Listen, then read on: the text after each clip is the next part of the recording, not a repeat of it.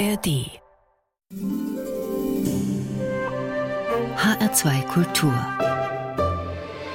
Archivschätze Liebe Hörerinnen und Hörer, mein Name ist Leonhard Koppelmann und ich begrüße Sie recht herzlich zu einer neuen Sendung in unserer Reihe Archivschätze, das Beste aus 100 Jahren Radio.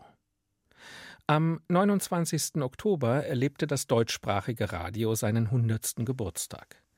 Anlässlich dieses Jahrestages ist bei der Bundeszentrale für politische Bildung ein äußerst lesenswerter Sonderband erschienen. 100 Jahre Radio in Deutschland. Als Herausgeber fungieren Dimut Röther, Hans Sarkowitsch und Clemens Zimmermann, die mit Unterstützung des Deutschen Rundfunkarchivs keine einfache Chronologie des Rundfunkwesens erstellt haben, sondern zusammen mit zahlreichen anderen AutorInnen viele wichtige Aspekte des Mediums beleuchten. So ist diese auch mit sehr vielen historischen Fotos sehr ansprechend gestaltete Dokumentation nicht nur geschichtliche Rückschau, sondern auch spannender Ausblick für ein Medium, das schon mehrfach totgesagt wurde. Ein erstes Mal, als es durch das Fernsehen als Leitmedium abgelöst wurde und jetzt wieder, wo sich der größte Teil der Mediennutzung zusehends ins Internet verlagert. Ich begrüße jetzt hier im Studio Dimut Röther und Hans Sarkowitsch, mit denen ich über die Erkenntnisse ihrer Beschäftigung mit 100 Jahren Radio sprechen möchte. Dimut Röther bezeichnet sich als Medienlandschaftspflegerin und leitet in dieser Funktion eine der wichtigsten kritischen deutschen Medienpublikationen, EPD Medien, als verantwortliche Redakteurin. Hans Sarkowitsch ist Autor zahlreicher Publikationen, unter anderem der äußerst hörenswerten Originalton-Edition Jahrhundertstimmen und wirkte über 40 Jahre im Radio, zuletzt bis 2021 als Programmleiter der Kulturwelle HR2. Hans Sarkowitsch war darüber hinaus so freundlich, uns eine Auswahl von bemerkenswerten Hörbeispielen aus 100 Jahren Radiogeschichte mitzubringen, und er wird uns auch gleich hier einen ersten Originalton vorführen. Am 29. Oktober 1923 beginnen die Radiosendungen offiziell in Deutschland. Die erste Sendung kommt aus dem Berliner Boxhaus. Gesendet wurde bis 1928 live. Und deswegen gibt es keine Tonaufnahmen aus der Zeit. Also es alles fand live statt oder kam von Schallplatte. Und die erste Rundfunkansage, die sich überliefert hat, soll zwar vom 29. Oktober 1923 sein, ist aber höchstwahrscheinlich ein Jahr später aufgenommen worden von der Schallplattenfirma zu Werbezwecken. Und äh, da können wir ja mal kurz reinhören. Achtung, Achtung, hier ist Berlin Boxhaus. Sie hören als nächstes die Kapelle Bernare T. Die bringt Ihnen einen Foxtrot zu Gehör, wenn die Westband spielt.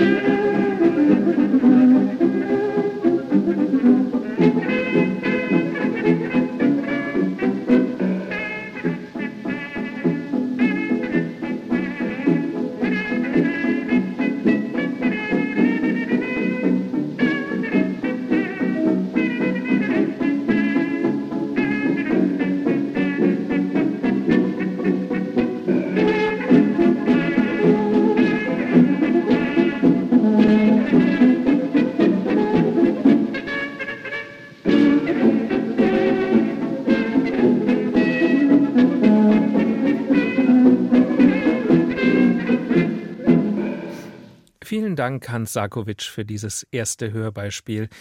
Jetzt möchte ich auch noch ganz herzlich die Mut Röther hier begrüßen und gleich mit einer großen Frage einsteigen. 100 Jahre Radio.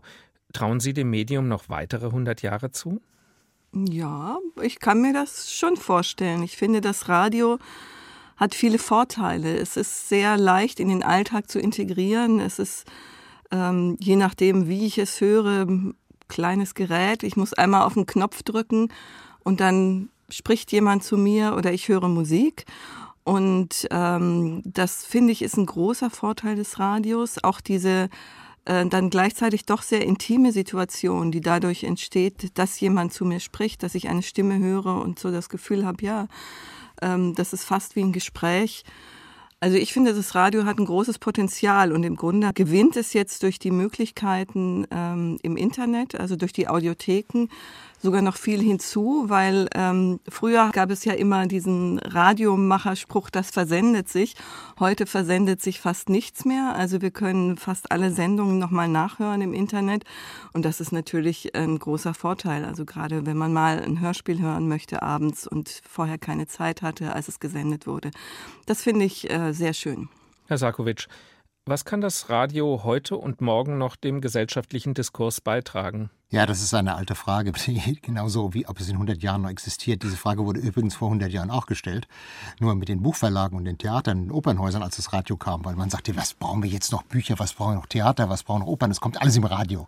Also die Fragen kommen immer wieder und ich glaube, es ist ein bisschen müßig, weil das Radio ja, und Frau Röther hat es ja auch gesagt, es häutet sich ja immer wieder akustisch. Das heißt, es gibt immer wieder neue Formen mit dem Podcast oder halt auch mit Präsentationsformen. Also das Radio, das darf man nicht vergessen, ist morgens der Begleiter. Es ist nicht das Frühstücksfernsehen. Das hat wesentlich weniger Seher, als das Radio morgens Hörer hat. Also das heißt, die Form der Ansprache, der persönlichen Ansprache, dass mich jemand mitnimmt, dass das Radio auch mir gehört, dass Menschen dort sitzen, die für mich da sind. Dieses Persönliche, das wird auf jeden Fall bleiben und wird eine Chance weiterhin haben. Und natürlich die Produktion. Jetzt heißen sie halt Podcast, aber im Prinzip ist das ja nichts anderes als Radio in der alten Form. Also vielleicht heißt das in fünf oder zehn Jahren wieder anders. Interessant könnte sein, was künstliche Intelligenz im Radio leistet, nicht nur die natürliche. Also es gibt da viele Experimentierformen, aber das Radio wird weiter bestehen. Ich würde auch sagen, ähm, die, eine ganz wichtige Funktion des Radios ist tatsächlich, uns ins Gespräch zu bringen. Also ähm, wir lernen durch Radio zuhören, wir lernen ähm, den, den anderen auch anzuhören. Und das ist ja was, was in den sozialen Medien eigentlich kaum stattfindet. Also da reagieren die Leute ja nur auf bestimmte Reizwörter und blöken dann sofort irgendwas raus, ohne sich genau anzuschauen, was hat er eigentlich wirklich gesagt oder was steht da wirklich. Also und das Radio ist wirklich ein großer Beitrag zur Gesprächskultur. Das finde ich ganz wichtig heutzutage. Das Radioprogramm besteht aus vielen unterschiedlichen Elementen. Gesprächen wie unserem hier, Musik, eigenproduzierte, der Rundfunk eigenen Klang Klangkörper oder von Tonträgern, komplex montierte und gemischte originäre Formen wie das Radio-Feature und das Hörspiel. Eine zentrale Säule des Radios ist seit jeher die Berichterstattung. Ein ganz zentrales Element des Radios in den Anfangsjahren der Weimarer Republik war die Reportage. Also die Reportage vom Nürburgring zum Beispiel, von Ruderregatten oder halt aus dem Bergwerk oder von Ozeandampfern. Und man hat auch Interviews geführt. Man darf sich nicht so vorstellen wie heute, da kommt ein Reporter und führt ein Interview, sondern das war alles abgesprochen. Das lag alles fertig vor. Die Fragen waren aufgeschrieben und die Antworten waren aufgeschrieben. Und so haben wir ein Interview vom Juni 1930. Max Schmeling, der Boxer, reist in die USA, um gegen Jack Sharkey um die Weltmeisterschaft im Schwergewicht zu kämpfen. Der Reporter befragt ihn dazu und man hört sehr deutlich, dass beide ablesen. Aber es ist trotzdem ein schönes Interview. Sharkey ist das beste Schwergewicht Amerikas und der Welt. Ich schätze ihn sehr hoch. Er ist nicht nur Boxer, sondern auch Fighter. Körperlich sehr stark und seine Beliebtheit in seinem Titelkampf gegen mich würde sich schon dadurch steigern, dass die Amerikaner trotz ihrer Sympathie für mich doch lieber einen Amerikaner als Weltmeister sehen, als einen Angehörigen einer anderen Nation. Und wie war es mit dem amerikanischen Publikum? Das amerikanische Publikum ist mir jederzeit mit großer Liebenswürdigkeit entgegengetreten. Ja, und solch Sieg über Scharke, lieber Schmering, wäre von unabsehbarer Wirkung, besonders auf die naive Welt, denn ihre siegreiche Leistung würde unmittelbar wirken und viel bedeuten und besonders dort, wo man noch nicht verwöhnt ist durch eine Berichterstattung in Bild, Schrift oder Wort, aber hoch aufhorchen würde, wenn es eines Tages hieße, der Weltmeister im Schwergewicht heißt jetzt, aber lieber Max, wir wollen diesen schönen Gedanken in bestem sportlichen Aberglauben nicht zu früh in Worte hüllen. Ich bin vollständig Ihrer Ansicht. Bald gibt es nur noch harte Arbeit, um mich in Höchstform zu bringen, damit ich im Kampf um die Weltmeisterschaft nicht vorzeitig ermüde oder mir der Atem ausgeht. Meine Parole am Kampftag muss heißen, die Hauptsache ist, dass der Max Luft hat. Jetzt ist es ja heute so, dass jeder Mensch mit seinem Smartphone schon ein radiotaugliches Interview führen kann. Das war natürlich in den Anfangsjahren des Rundfunks sehr viel komplizierter. Wie wurde denn so ein Interview wie gerade mit Max Schmeling 1930 aufgezeichnet? Also man hatte schon Batteriegeräte, aber man hat in der Regel auf Wachsplatten aufgezeichnet. Also Tonband gab es nicht. Das wird erst in den 40er Jahren eingeführt, Anfang der 40er Jahre. Es gab verschiedene Aufzeichnungsmöglichkeiten, auch mit Metallmatrizen und so weiter. Ähm, bei hochwertigen Produktionen wie Hörspielen hat man in der Regel Metallmatrizen genommen. Aber die normale Aufzeichnung von Radiosendungen geschah über Wachsplatten, die dann wiederum auf Shellac übertragen wurden. Also das wurden dann Schellackplatten. Und das Erstaunliche ist, dass diese Schallplatten die längste Lebensdauer aller Trägermedien haben. Während wir wissen, dass die CD irgendwann kaputt geht und äh, auch die Festplatten ständig neu überspielt werden müssen, die Schallplatten im Deutschen Rundfunkarchiv von 1926, die gehen immer noch, die werden immer noch abgespielt. Also da hat sich einiges erhalten, gerade auf Schallplatten, auch berühmte Reden sind auf Schallplatte erhalten. Mit mir im Studio sitzen Dimut Röther und Hans Sarkovic und wir reden über ihre Erkenntnisse im Rahmen ihrer Arbeit an der überaus lesenswerten Dokumentation 100 Jahre Radio. Erschienen und zu beziehen für sehr preiswerte 7 Euro bei der Bundeszentrale für politische Bildung. Das Besondere an der Publikation ist, dass es nicht nur eine Chronologie dieser 100 Jahre umfassenden Mediengeschichte abbildet, sondern immer wieder die Gegenwart mit einfasst und uns Fragen für die Zukunft mitgibt. Während der jüngsten großen gesellschaftlichen und weltpolitischen Krisen haben viele Menschen wieder verstärkt auf das öffentlich-rechtliche Radioprogramm zugegriffen. Sind Krisenzeiten Radiozeiten, Frau Röther? Für mich auf jeden Fall, also weil das Radio sehr schnell ist und sehr schnell informieren kann und es eben auch ähm, mit wenig Technik äh, sofort was vermitteln kann. Also ich informiere mich sowieso eigentlich mehr durch das Radio als durchs Fernsehen. Ich gucke dann abends auch mal die Tagesschau und stelle dann fest, okay, das ist heute also passiert. Vieles von dem habe ich heute Morgen schon gehört oder das deutete sich schon an. Und äh, das Radio hat so was Unmittelbares, ähm, was, ähm, was ich gerade in Krisenzeiten auch sehr, sehr gut finde. Ja. Das zeigen ja auch die Quoten. Also das heißt, da steigen die Quoten in Krisenzeiten massiv an, weil das Radio halt schnelle Informationen, Frau Heute hat es gesagt, ja liefern kann. Und es gibt ja auch so eine Radioerfahrung, die viele, gerade wenn sie etwas älter sind, gemacht haben. Der Einmarsch zum Beispiel der sowjetischen Truppen in die Tschechoslowakei, der Ungarnaufstand oder der, ja, der ganze Kampf um Kuba, um die Stationierung der Mittelstreckenraketen dort. Das waren alles erstmal Radioereignisse. Äh, das Fernsehen brauchte sehr lange, um danach zu kommen. Und äh, das ist etwas, was das Radio bis heute nicht verloren hat. Ein Reporter vor Ort kann ganz schnell berichten. Es muss nicht erst große Technik aufgebaut werden. Das geht im Prinzip heute mit dem Handy. Und diese Schnelligkeit ist weiterhin ein großer Trumpf für das Radio. Die Medienforschung sagt, dass die Hörerzahlen äh, während Corona stark angestiegen sind und danach wieder ein bisschen zurückgegangen sind. Aber im Prinzip, also die Hörerschaft fürs Radio ist immer noch sehr hoch. Also drei Viertel der Menschen in Deutschland hören täglich Radio. Das sind, ähm, das sind mehr als täglich Fernsehen. Und ich, ich habe ich hab eigentlich beim Radio ein gutes Gefühl. Ich finde, Radio ist, ist sowas, hat sowas Schnelles, Agiles. Es passt sich schnell an, an neue Situationen und es kann reagieren. Das ist eine große Qualität. Jetzt ist mit dem Internet ja ein Medium erwachsen, das vielleicht sogar noch schneller als das Radio Nachrichten transportieren kann. Welche besonderen Aufgaben stellen sich in dieser Konkurrenzsituation dem Radio, Herr Sarkovic? Also ich bin mir nicht sicher, ob das Internet wirklich schneller ist. Also ein Reporter mit äh, dem Handy und dem kleinen Übertragungswagen dabei, also eine Übertragungseinheit, äh, der kann live vor Ort berichten. Also das heißt, das Internet ist dann vielleicht sogar ein bisschen langsamer, weil da was reingeschrieben werden muss oder Bilder übertragen werden müssen. Ich glaube, ähm, das Internet hat äh, sicherlich seine Vorteile, aber es hat den großen Nachteil, dass man nicht weiß, auf was man sich einlässt. Und das wird immer schlimmer. Also mit den äh, jetzt der künstlichen Intelligenz, dass ich also Stimmen nachstellen kann. Ich kann ja Reporter heute bauen mit künstlicher Intelligenz. Ich kann jemanden was reportieren lassen, was es nicht gibt. Den Reporter gibt es nicht und das Ereignis gibt es nicht. Aber es klingt so, als ob es es gäbe, beides.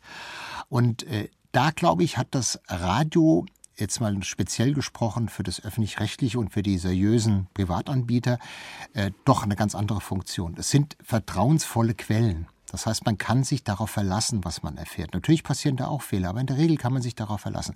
Ich kann mich beim Internet auf ganz wenige Dinge verlassen.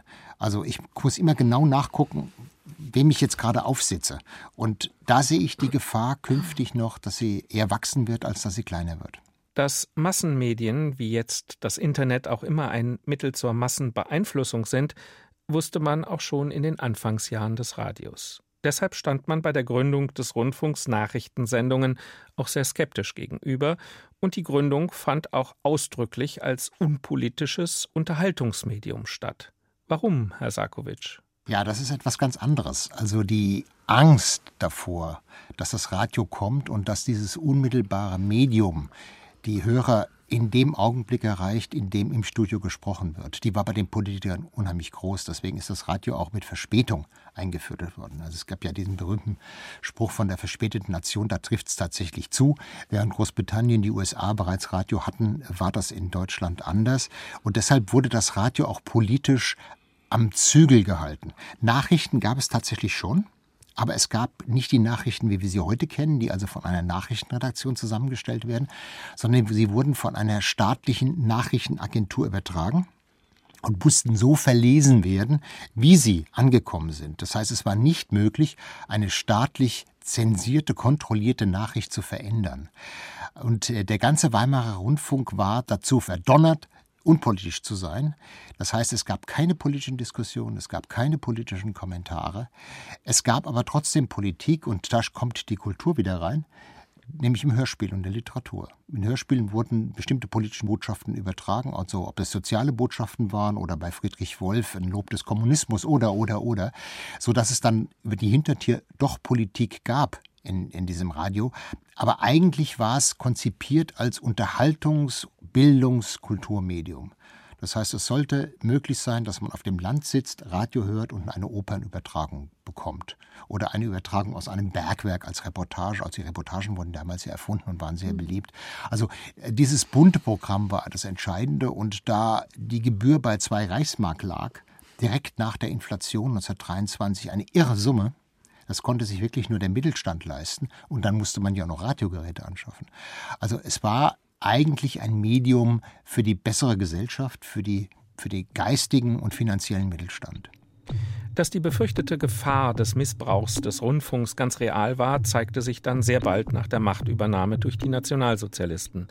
So wurde nach der letzten Reichstagswahl im Mehrparteiensystem der Weimarer Republik schon am 13. März 1933 das Reichsministerium für Volksaufklärung und Propaganda gegründet und Goebbels zu dessen leitendem Minister ernannt.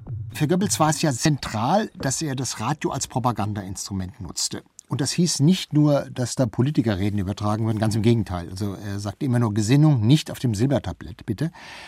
Sondern man hat auch interessanterweise, und zwei Reportagen haben sich erhalten, gezeigt, was passiert, wenn man nicht mit dem System konform geht. Bevor wir Ihnen jetzt einen Ausschnitt aus einer dieser Reportagen vorstellen, hören wir einmal Josef Goebbels im Originalton über seine Pläne mit dem Rundfunk. Ich halte den Rundfunk für das Allermodernste und für das allerwichtigste Massenbeeinflussungsinstrument, das es überhaupt gibt. Ich bin auch der Meinung, dass man soll das nicht laut sagen. Ich bin der Meinung, dass der Rundfunk auf die Dauer die Zeitung verdrängen wird. Ich bin der Meinung, dass der Rundfunk auf die Dauer überhaupt das Volk an allen öffentlichen Angelegenheiten teilnehmen lässt dass es im Volksdasein überhaupt keinen großen Vorgang mehr geben wird, der sich auf 200, 300 Menschen begrenzt, sondern dass daran eben das Volk in seiner Gesamtheit teilnehmen muss. wenn wir Nationalsozialisten damals die Parole aufstellten, das Volk zu sammeln, so war es von vornherein klar, dass wir uns nicht auf 20 oder 30 oder 40 Prozent des Volkes begrenzen lassen konnten, sondern dass wir das Volk als Volk sammeln mussten. Wir haben deshalb auch immer nur ein Lächeln gehabt, wenn die gegnerischen Zeitungen schrieben, jetzt ist aber das Auffassungsvermögen der Bewegung erschöpft. 33 Prozent willigen wir ihnen zu. Dann beim nächsten Mal 35 Prozent, 37 Prozent, nein, nicht 37, nicht 42, nicht 45, nicht 48, 100 Prozent jetzt. Und dazu ist der erste Helfer der Rundfunk. Der Rundfunk muss uns diese 100 Prozent zusammentrommeln. Und haben wir sie einmal, muss der Rundfunk uns diese 100 Prozent halten. Bei diesem Originalton von Josef Goebbels läuft es einem kalt den Rücken runter. Das Radio als Instrument, die Menschen zu Nationalsozialisten zu machen und in diesem Sinne zu formen. Herr Sarkovic, Sie sagten zuvor, es ginge Goebbels aber nicht nur um Gesinnung auf dem Silbertablett, also Parteiproklamation, sondern um die Durchdringung des Gesamtprogrammes durch die vergiftete Parteiideologie.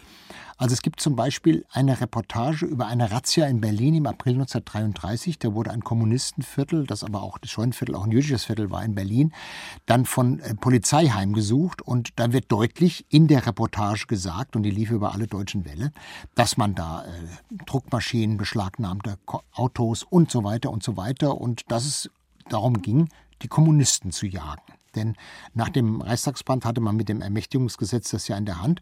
Und so eine Radiosendung war dazu da, um zu zeigen, die greifen durch. Und auf der anderen Seite, und wenn du auf der falschen Seite stehst, bist du dran. Es gibt dann auch eine Reportage aus einem Konzentrationslager Oranienburg, wo zum Beispiel die gesamte Rundfunkelite der Weimarer Republik saß. Und da wurde dann auch dokumentiert über den deutschen Kurzwellensender, das heißt, es wurde weltweit ausgestrahlt, dass man die Menschen in den Konzentrationslagern gut behandelt, aber sie sind dort zur Umerziehung. Und die letzte Frage in dieser Reportage lautet dann, was haben Sie denn in der Suppe gehabt, in Ihrer Erbsensuppe? Mit Speck oder ohne Speck? Und dann sagt der verschüchterte Gefangene mit Speck. Ja, und was hättet ihr Kommunisten uns Nationalsozialisten serviert, wenn ihr an der Macht gekommen wärt und so. Also das wird wirklich, das ist eine reine Propagandageschichte, aber für viele überraschend, dass die ihre Konzentrationslager ins Radio bringen, die Razzien ins Radio bringen, aber das gehörte zum Kalkül von Goebbels. Und äh, diese Reportage über die Razzia in Berlin ist relativ lang, aber ein kleiner Ausschnitt zeigt schon mal, äh, wo es lang geht. Deutsche Volksgenossen, das Mikrofon der Funkstunde Berlin steht jetzt in den frühen Morgenstunden des 5. April in der übel beleumdetsten Gegend Berlins.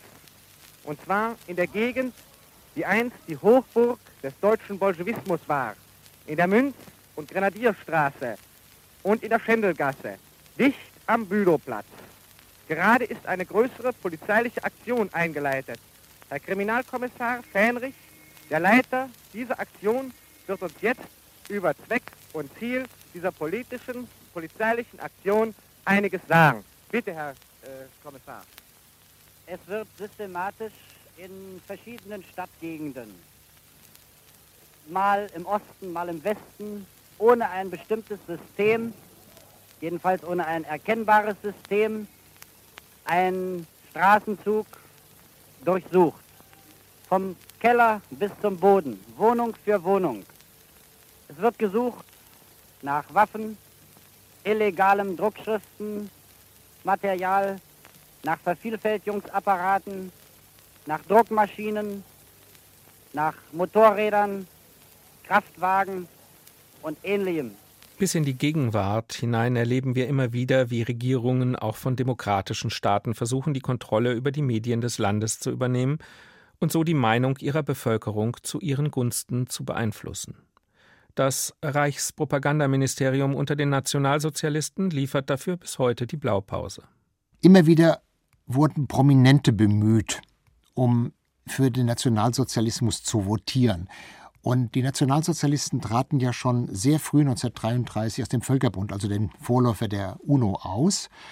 Und es gab dazu eine Volksabstimmung. Unterdessen war Hindenburg gestorben und mit dieser Volksabstimmung wurde verbunden, dass der Austritt genehmigt werden soll über die Volksabstimmung, aber auch gleichzeitig die Vereinigung der beiden Ämter Reichskanzler und Reichspräsident. Und diese Volksabstimmung war am 12. November 1933 und da gab es eine Reihe von Prominenten wie den Nobelpreisträger Gerhard Hauptmann, aber auch den Arzt, den berühmten Ferdinand Sauerbruch aus der Charité, die also ganz massiv für diese Volksabstimmung und für Hitler warben.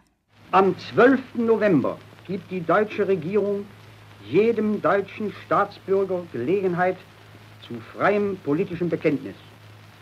Neun Monate voll Kampf und Begeisterung, voll Hingabe und unermüdlicher Arbeit, aber auch voll Widerstand und Zweifel haben Deutschland aufgepeitscht und wachgerüttelt aus 15-jähriger Erschlaffung. Heute gibt es keinen Deutschen, der sich nicht ernst und verantwortungsbewusst fragen muss, wie stehe ich zum neuen Staat? Was hat er für uns getan und was muss ich für ihn leisten? Seit dem Weltkrieg und seiner großartigen Kundgebung völkischer Einheit drängen sich heute diese Fragen mit ihren Forderungen zum ersten Male wieder auf. Und zwar genau wie damals, nicht aus politischem Interesse, sondern aus dem unmittelbaren innerlichen Zwange eigenen nationalen Erlebens heraus. Kein Wunder ist es, wenn Winifred Wagner, die Schwiegertochter von Richard Wagner, Hitler lobte. Und das tat sie auch bei den Bayreuther Festspielen 34, weil Hitler, ein großer Freund der Musik von Richard Wagner, die Festspiele im Prinzip finanziell gerettet hat. Die Familie Wagner hat das nach 1945 nicht gerne gehört, dieses Interview, aber es hat sich erhalten und auch hier merkt man deutlich, dass die Fragen abgelesen wurden und die Antworten auch, aber äh, die Aussage ist eindeutig. Der Führer liebt Bayreuth. Sobald die schweren, ernsten Arbeiten ihm Muße gönnen, weilt er in den Monaten unserer Festspiele in Bayreuth. Des Führers große Verehrung für Richard Wagner krönt unsere Festspiele. Er hat den tiefen Sinn des oft missbrauchten Wortes erfasst. Ehrt eure deutschen Meister, dann bannt ihr gute Geister. Das Vermächtnis Wagners ist in guter Hut, solange unser Führer Schutz und Schirmherr Bayreuths ist. Nach dieser etwas tieferen historischen Rückschau auf die dunkelsten Kapitel des Mediums möchte ich im wahrsten Sinne des Wortes gerne wieder in die Gegenwart zurückkehren. Mit mir im Studio sitzen die Journalistin und verantwortliche Redakteurin der EPD Medien Dimut Röther und der Autor und ehemalige HR2-Kulturchef Hans Sarkovic und wir reden über ihre Erkenntnisse im Rahmen ihrer Arbeit an ihrer Dokumentation 100 Jahre Radio.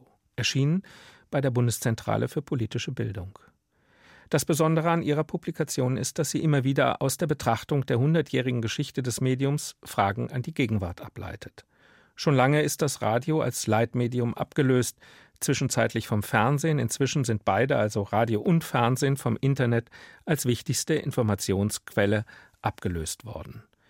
Doch hat das Internet einen extrem vulnerablen Punkt. Es lässt sich in einzelnen Ländern gezielt ausschalten, wie es auch in verschiedenen Diktaturen aktuell praktiziert wird. Funkwellen machen hingegen vor keiner Grenze Halt.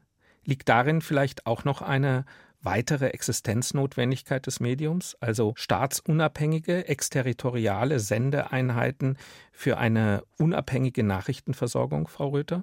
Ja, ich, ich denke schon. Also die Funkwellen sind überall, je nachdem, wohin sie senden, kann man sie eben auch empfangen. Internet, ähm, das hat Herr Sarkovic ja eben gesagt, hat das große Problem, dass ich die Quellen kennen muss. Und dann muss ich eben auch aktiv suchen danach. Und beim Radio ist das ja meistens so, dass ich meine Sender habe, die ich mir eingestellt habe und bei denen ich weiß, dass ich denen vertrauen kann. Also ich glaube schon, dass äh, die Kurzwelle, die kaum noch jemand kennt heute, aber immer noch ein Phänomen ist. Mhm. Denn die Kurzwelle kommt um den gesamten Erdball. Das heißt, mit einer sehr, sehr kleinen Sendeeinheit ist es möglich, in einem Land zu senden und das weltweit zu übertragen. Das war ja auch während der NS-Zeit ein großes Manko. Deswegen wurde ja verboten, ausländische Sender zu hören, weil Goebbels nutzte diesen Rundfunk sehr für sich.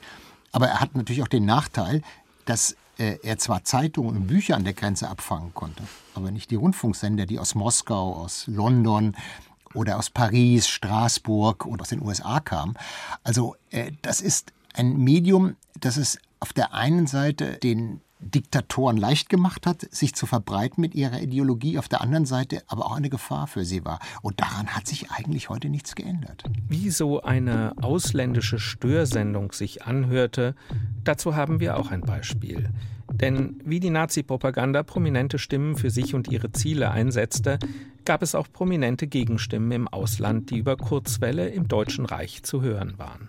Die deutschen Emigranten im Ausland, also in der Sowjetunion, in Großbritannien, in den USA, nutzten das Radio auch, um nach Deutschland zu gelangen.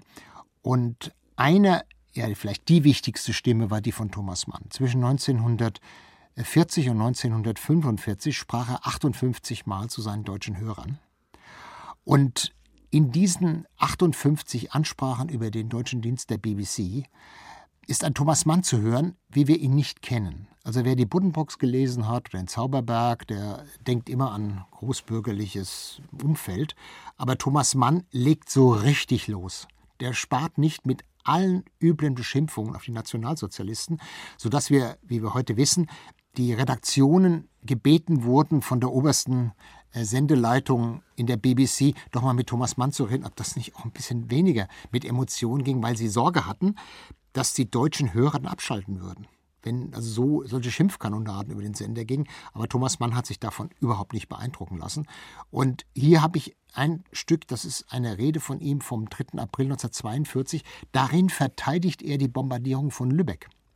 Und sogar, wenn es sein eigenes Haus, nämlich das Buddenbrooks-Haus, erwischt hätte, sei er dankbar, dass die britischen Bomber dieses Haus zerstört haben, weil nur so ginge es, den Nationalsozialismus zu beseitigen. Das war übrigens ein Ton, der ihm nach 1945 immer wieder vorgeworfen wurde, dass er sagte, Sie haben den Bombenkrieg auf Deutschland verteidigt und in der Tat, er hat es getan. Deutsche Hörer, beim jüngsten britischen Raid über Hitlerland hat das alte Lübeck zu leiden gehabt. Das geht mich an. Es ist meine Vaterstadt. Die Angriffe galten dem Hafen von Travemünde, den kriegsindustriellen Anlagen dort. Aber es hat Brände gegeben in der Stadt. Und lieb ist es mir nicht zu denken, dass die Marienkirche, das herrliche Renaissance-Rathaus oder das Haus der Schiffergesellschaft sollten Schaden gelitten haben. Aber ich denke an Coventry und habe nichts einzuwenden gegen die Lehre, dass alles bezahlt werden muss. Es wird mehr Lübecker geben, mehr Hamburger, Kölner und Düsseldorfer, die dagegen auch nichts einzuwenden haben. Und wenn sie das Dröhnen der Royal Air Force über ihren Köpfen hören, ihr guten Erfolg wünschen. Sogar könnte es sein, dass mein Sinn für Gerechtigkeit durch dies Bombardement noch auf eine besondere Probe gestellt wäre. Schwedische Blätter melden und amerikanische fragen mich danach aus, dass das Haus meiner Großeltern, das sogenannte Buddenbrook-Haus in der Mengstraße, bei dem Raid zerstört sein soll. Weiß nicht, ob die Nachricht wahr ist. Für viele draußen ist durch meinen Jugendroman der Name Lübecks nun einmal mit dem Gedanken an dies Haus verbunden. Und leicht kommt es ihnen in den Sinn, wenn Bomben auf Lübeck fallen.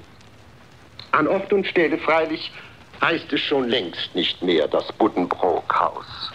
Die Nazis, verärgert darüber, dass immer die Fremden noch danach fragten, hatten es umgetauft in Wullenweber-Haus. Verlassen wir nun endgültig diesen grausam schrecklichen Zeitabschnitt und betrachten den Rundfunk nach der Befreiung vom Nationalsozialismus frei nach dem Paracelsus-Wort alle Dinge sind Gift, doch die Dosis macht's, dass ein Ding kein Gift ist, sondern Arznei, wird das Propagandainstrument nun ein wichtiges Mittel zur Redemokratisierung der deutschen Bevölkerung. Doch der öffentlich-rechtliche Rundfunk wurde nach der Erfahrung im Dritten Reich unter erheblichen Auflagen durch die Alliierten neu gegründet. Herr Sarkovic? Also wenn man den öffentlich-rechtlichen Rundfunk anschaut, äh, der nach 1945 zunächst in Westzonen und dann in der Bundesrepublik etabliert wurde, dann ist vom Modell her ein sehr freier, politikferner Rundfunk. Frau Röther wird sicherlich gleich ein bisschen widersprechen aus ihrer Sicht, aber von der Theorie ist das so. Also der öffentlich-rechtliche Rundfunk ist in Deutschland unabhängig und es wurden auch die entsprechenden Gremien geschaffen, um das zu sichern. Aber äh, nicht alles ist perfekt. Und trotzdem ist es so, dass auch die Redaktionen doch in ihren Entscheidungen oft sehr unabhängig sind bei dem, was sie an Sendungen machen. Und das ist ein hoher Wert, der dann wirklich nicht in allen Ländern so vorhanden ist. Also wir haben doch auch in Demokratien staatlich kontrollierte Rundfunkeinrichtungen und Staatsrundfunk oder ähm, Rundfunkeinrichtungen, wo die Intendanten von der Staatsführung besetzt werden. Das ist ja, zum Beispiel sehen wir jetzt, was in Großbritannien bei der BBC passiert. Ist ja Oder in Ungarn. Und Ungarn. Also es ist ja ganz tragisch. Also in das, Italien, in ja, Spanien. Ja, aber wie gesagt, äh, aber ich will Frau Röther nicht vorgreifen bei dem. Ja, das mit dem unabhängigen Rundfunk, das ist tatsächlich so von der Idee her so konzipiert. Es war dann so, dass die Politik immer versucht hat, den Einfluss zu kriegen. Also das war im Grunde schon ähm, äh, der, der Gründungskonflikt zwischen Hugh Carlton Green und äh, dem Hamburger Bürgermeister damals ähm, dass äh, Carlton Green immer darauf bestanden hat, der NWDR muss unabhängig sein und die Politiker haben immer versucht, da äh, doch sich ihre Einflusssphären zu sichern. Ähm, es gab dann auch, ja, es gab ja vor gar nicht so langer Zeit noch eine Verfassungsklage, weil der ZDF-Fernsehrat eben sehr stark politisch besetzt war. Und da haben die Verfassungsrichter nochmal ganz klar gesagt, die Politik darf nur bis zu einer bestimmten Grenze, also nicht mehr als ein Drittel der ähm, Fernsehräte oder Rundfunkräte entsenden um den Einfluss der Politiker eben zu begrenzen. Und eigentlich haben die Richter auch gesagt, ähm, es wäre wünschenswert, dass keine Regierungschefs in den Aufsichtsgremien sitzen. Aber beim ZDF sitzen noch immer vier Ministerpräsidenten im Verwaltungsrat und die lassen sich das auch nicht nehmen. Herr Sarkovic, ist der Rundfunk denn diese gewünschte Stütze einer demokratischen Gesellschaft geworden? Ist der Plan von Hugh Green für Deutschland gelungen? Also ich glaube, äh, es ist im Westen gelungen, die Entwicklung im Westen der Demokratie, also des demokratischen Systems mit dem Grundgesetz, wäre ohne das Radio in dieser Form, glaube ich, nicht gelungen. Das möchte ich gerne so mal so behaupten, weil die Einübung in die Demokratie ja erst stattfinden musste. Und wie übt man Demokratie? Also die äh, Alliierten sind ja zunächst dazu übergegangen, als die Westalliierten die Menschen in die Konzentrationslager zu führen und dann mit einer Schocktherapie zu arbeiten. Äh, das hat überhaupt nicht gefruchtet. Das hat Abwehrhaltungen erzeugt. Man musste für einen demokratischen Staat werben. Also nicht zu sagen, der Nationalsozialismus war schlimm und jetzt kommt was Besseres, sondern musste auch erklären, warum was Besseres kommt. Also es gibt zum Beispiel im WDR ganz äh, viele Sendungen, die einfach erklären, was ist denn ein Parlament? Welche Aufgabe hat ein Parlament? Wie laufen Wahlen ab? Denn die Menschen, die 1900, sagen wir mal, 25 geboren wurden, die haben bewusst nur die NS-Zeit erlebt. Die waren aber schon 1945 20 Jahre alt, im Wähleralter. Also ich glaube, mit 21 durfte man damals erst wählen, aber immerhin schon so alt, dass sie dann auch wählen durften. Und äh, die wussten überhaupt nicht, wie sowas funktioniert. Warum haben wir jetzt Länder? Was passiert in den Länderparlamenten? Diese Kommunalverfassung. Das war alles vollkommen fremd und das wird mit Sendungen erstmal erklärt. Und äh, noch wichtiger war, was in den Schulen passierte. Die Lehrbücher die waren nicht zu benutzen. Die waren nationalsozialistisch verseucht. Papier war kein Star, um neue Lehrbücher erstmal drucken zu lassen. Also wurde der Radioapparat aufgestellt. Der Schulfunk hatte da seine große Zeit. Und dann wurde halt in der Schule Schulfunk gehört zu festen Sendezeiten. Aber man darf auch nicht vergessen, 14 Millionen Hörer und Radioapparate gab es 1943. Das war eine sehr, sehr große Zahl. Also das Radio war nach 1945 das Verständigungsmedium. Denn das stand fast in jedem Haushalt unterdessen als Volksempfänger. Also man konnte dort auch etwas vermitteln und vor allem konnte man auch das vermitteln, was zwölf Jahre lang gar nicht existiert hat. Also Kultur, Literatur, Diskussionen, politische Diskussionen, die philosophischen Strömungen. Und die Menschen haben sich dafür interessiert. Da lief halt um 20.05 Uhr ein Hörspiel. Und da saßen Millionen Menschen davor und haben dieses Hörspiel gehört. Oder haben sich auch aufgeregt, manchmal bei Günter Eich oder so. Träume ganz fürchterlich über dieses Hörspiel, aber man hat sich aufgeregt. Und äh, es liefen auch Diskussionen im Abendstudio mit Theodor W. Adorno. Brauchen wir wieder eine Monarchie? Und solche Fragen wurden da behandelt. Aber auch andere, etwas äh, schwierigere Fragen, weil es wurde auch die Emigration vorgestellt. Also das spielt ja im normalen Leben in Deutschland spielt das ganze Exil eine ganz, ganz geringe Rolle in den ersten zehn Jahren nach dem Krieg, aber im Radio nicht. Denn da waren viele, die aus der Emigration kamen und dann im Radio weitergearbeitet haben und die auch berichtet und erzählt haben, wie es ihnen ergangen ist. Also ich glaube, gerade in dieser frühen Nachkriegszeit ist das Radio das zentrale publizistische Medium auch für die Herausbildung eines demokratischen Bewusstseins in der Bundesrepublik. Und das ist ja auch gelungen.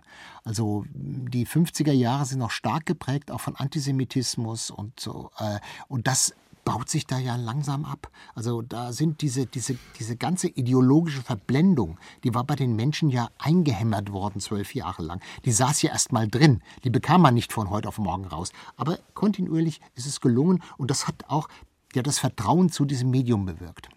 Und das Radio war damals natürlich ein sehr, sehr wichtiger Kulturfaktor. Also Sie sagen ja selber, Papier gab es nicht. Die Schriftsteller wurden dann im Radio beschäftigt. Die haben dort, äh, haben Texte fürs Radio geschrieben. Sie haben sehr viele Hörspiele fürs Radio geschrieben. Ingeborg Bachmann, Günther Eich und so weiter. Die, die Orchester sind gegründet worden, damit die Sender Musik hatten, die sie spielen konnten. Das war ja ein wesentlicher Teil, den die, den die Orchester da geliefert haben für die Radioprogramme. Und so entstand da eine, eine sehr vielfältige Kulturlandschaft, die eben auch sehr föderal geprägt war von Anfang an, was, was wirklich, äh, denke ich, für die Bundesrepublik auch ähm, ein, ein ganz toller Start war. Also was, was sehr wichtig war und äh, die Bundesrepublik dann auch sehr stark geprägt hat in den folgenden Jahrzehnten. Ist das Radio denn heute noch ein wichtiger Kulturträger? Entstehen im öffentlich-rechtlichen Rundfunk noch ausreichend wertvolle Kulturprodukte? Also ich denke, es ist nach wie vor ein Kulturfaktor. Also es ist ähm, da ein Kulturfaktor, wo äh, gute Kulturprogramme über ähm, Kultur berichten, also wo sie die Kulturszene widerspiegeln, reflektieren über Theateraufführungen, über Ausstellungen, über Konzerte. Weiter sind die Sinfonieorchester der, der öffentlich-rechtlichen Sender sind äh, ganz wichtig. Die deutsche Orchesterlandschaft gehört, glaube ich, zum UNESCO-Weltkulturerbe, weil sie so wichtig und so stark ist. Und das hat natürlich auch viel mit den, mit den Sendern zu tun. Und nach wie vor sind die Sender ja auch äh, Partner bei vielen Kulturveranstaltungen. Da müssen Sie dann ab und zu, glaube ich, ein bisschen aufpassen, dass Sie deswegen nicht unkritisch berichten, also dass Sie nicht zu sehr auf die Seite der Veranstalter wechseln. Aber äh, sie sind nach wie vor ein wichtiger Kulturfaktor. Äh, was ich so etwas mit Sorge wahrnehme, ist, wenn ich dann Intendanten höre, die sagen, ja, damals in der Gründungsphase der Bundesrepublik war das natürlich ganz wichtig mit der Kultur, aber heute funktioniert die Kulturlandschaft ja auch ohne uns. Da frage ich mich dann, ob sie da nicht etwas zu kurz denken. Denn Radio ist per se, das, das Medium Radio ist auch Kultur, weil es, weil es eben ähm, etwas beiträgt zur Kultur und, und diesen Faktor darf man nicht unterschätzen. Also ähm, da müssen Sie, müssen Sie aufpassen, dass Sie da nicht zu sehr sparen. Ja, es gibt ja auch eine Hörkultur. Genau. Das heißt also dieses aufmerksame Zuhören, äh, das ist ja etwas, was äh, eigentlich auch das, das, der menschlichen Kontakt, die Kommunikation ausmacht. Das kann man auch mit dem Radio lernen. Genau. Und äh, das kann man zum Beispiel jetzt um, um eine Kulturform zu nennen, die nur das Radio hat, das Hörspiel. Also wer Hörspiele aufmerksam hört, der entdeckt unglaublich viele Facetten in der Umwelt. Also wir haben ja viel mit Jugendlichen zusammengearbeitet, dann auch in der Stiftung Zuhören, wo wir merken, äh, wie weit dieses Hören in den Hintergrund gedrängt wurde von Kopfhörern, die man auf dem Kopf hat. Also die Umwelt wird gar nicht mehr wahrgenommen. Und wenn Jugendliche dann äh, sich mit der Umwelt auseinandersetzen und plötzlich merken, da gibt es Töne, die ich eigentlich gar nicht mehr so kenne. Da gibt es Vögel, da gibt es Autos, die hupen und so weiter. Äh, das ist eine neue Erfahrung. Also für uns war das auch eine neue Erfahrung, dass es für jemanden eine neue Erfahrung ist. Aber äh, das, hat, das macht auch etwas aus. Es gehört einfach zu unserem äh, zwischenmenschlichen Verhalten, dass man zuhören lernt und dass man aufmerksam zuhört. Da kann das Radio auch etwas dazu beitragen. Öffnen wir nochmal ein Fenster in die Vergangenheit unseres Mediums und hören in Ausschnitte aus dem Radioprogramm der unmittelbaren Nachkriegsjahre. Nach 1945 oder in 1945 kamen sehr viele Vertriebene aus den ehemaligen deutschen Ostgebieten. Und das war natürlich ein Problem, wenn plötzlich 10, 11 Millionen Menschen äh, kommen, die untergebracht werden müssten.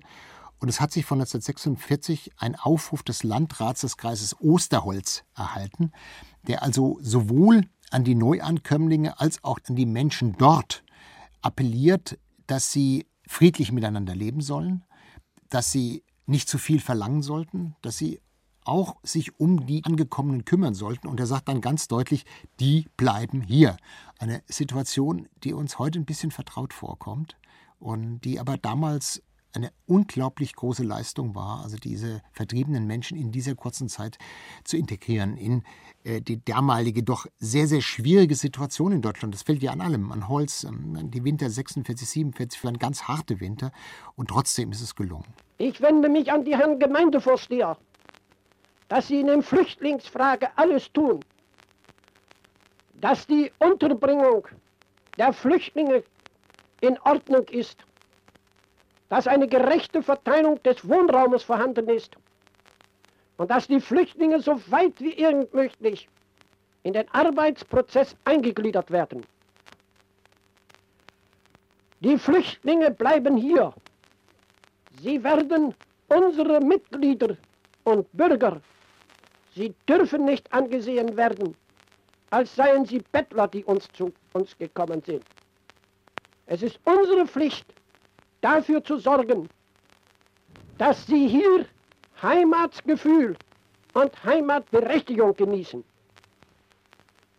Sie müssen gehalten werden, als wären sie hier seit Jahren bei uns, weil wir wissen, dass sie voraussichtlich nie zurückkommen werden.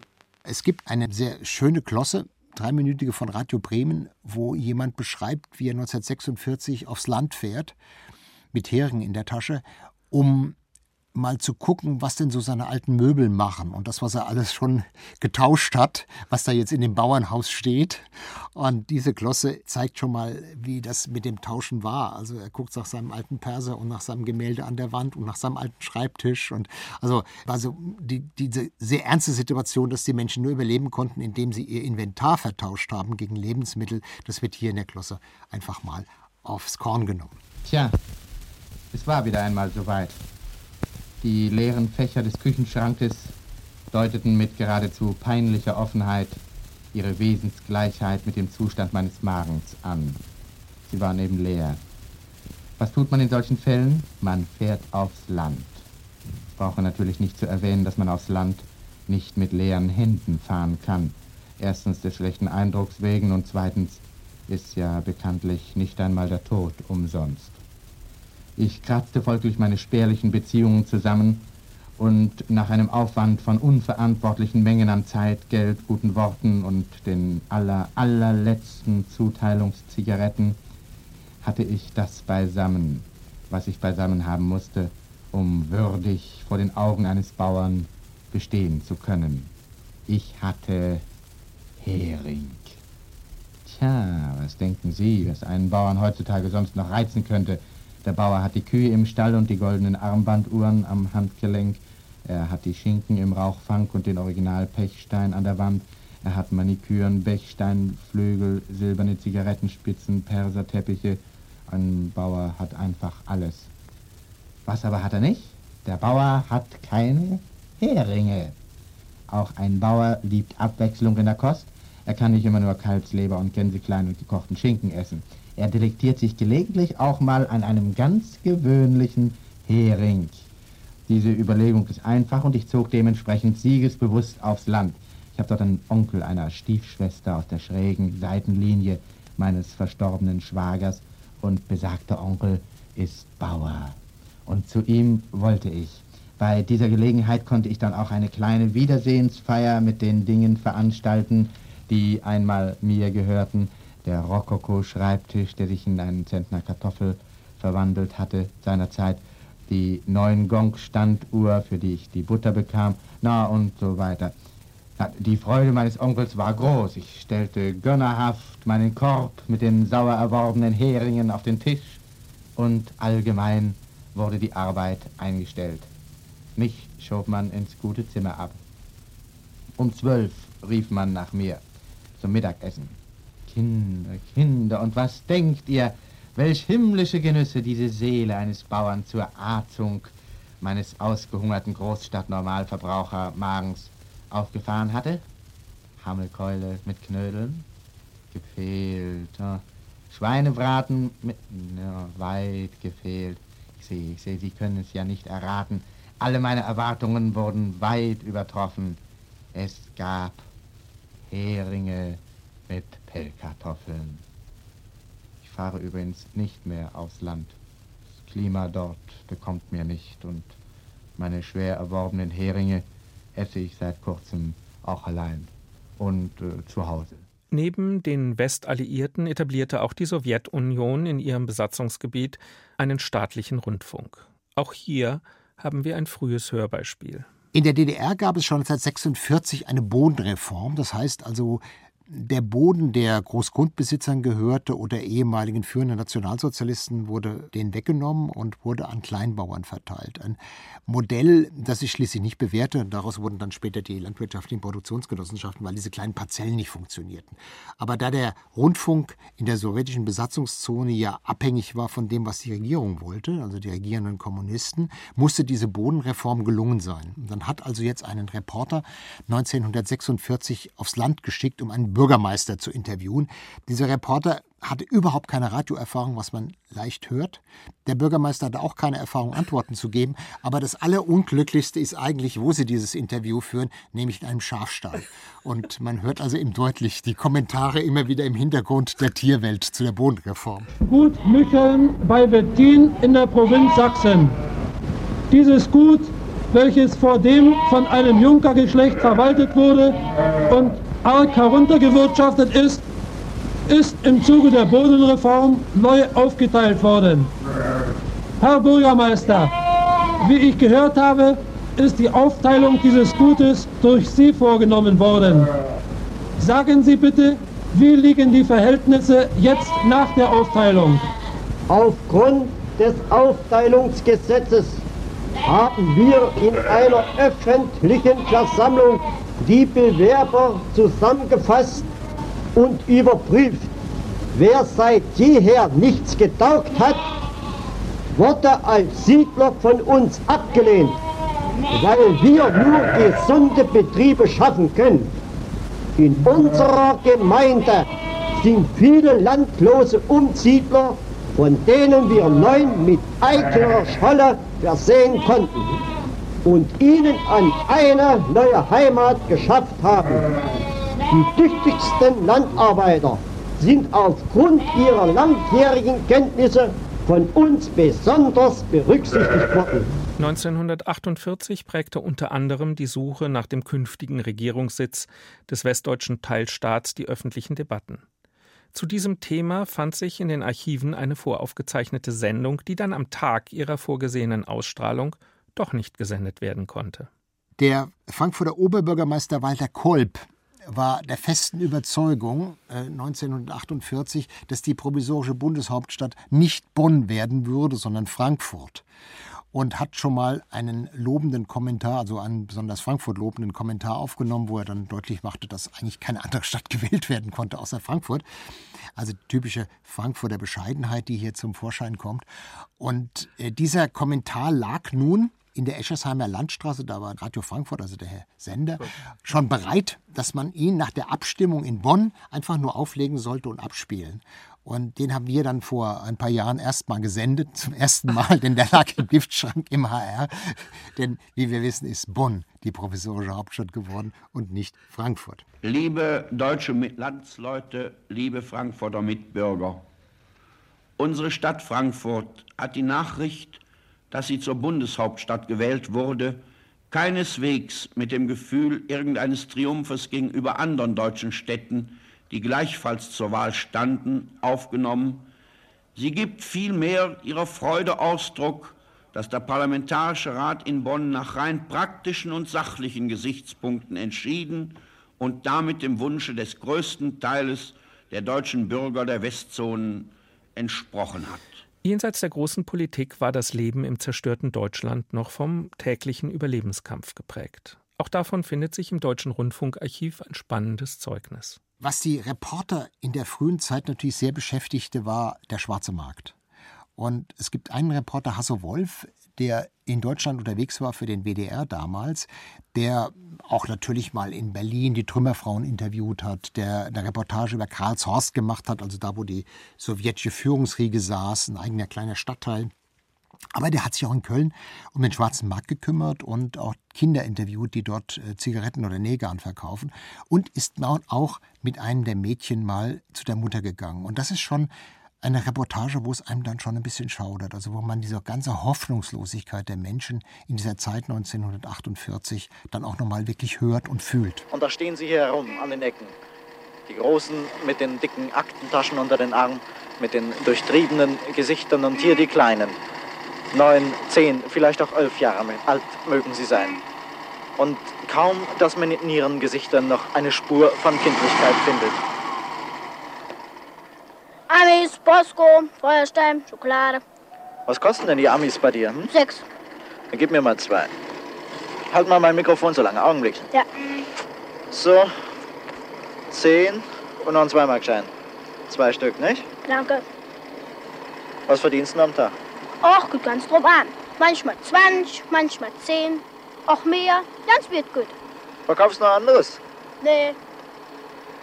Hast du eben Feuer oder sag mal? Ja, Moment mal.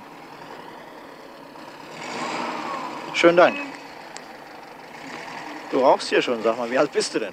17. Im Kopf hast du wie 24. Ja, allein mitgemacht, ne? So. Andere Sprache hast du auch. Wo kommst du her? Aus dem Osten. Und? Ja, alles verloren. Und jetzt? Und jetzt hier im Westen und nun soll wieder irgendwas anfangen. Was machst du für Geschäfte? Ja, auch Zigaretten, Seife und so weiter. Was gerade so geht. Lohnt sich's? Ja, man lebt von. Arbeit? Auch, aber bringt nicht viel ein. Naja. Und du kleines Mädchen, du hast ein freundlicheres Gesicht. Hm?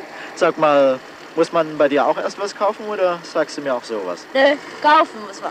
Was hast du denn? Was hast du denn? Noch Kleid, nee, Jan. Was kostet das? Nee, Jan 20. Dann gib mal eine Rolle her. Dankeschön. Und was verdienst du am Tag? Och, kommt auch ganz drauf an. Und manchmal jeder auch 50 Mal. So. Manchmal kommt auch ja nichts. Und wie heißt du? Irka Schmidt.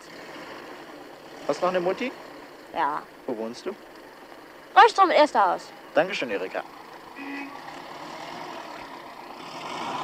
Also, Herr Kolfenbach, nächste Straße rechts, erstes Haus an der Ecke da, ne? Danke, ja.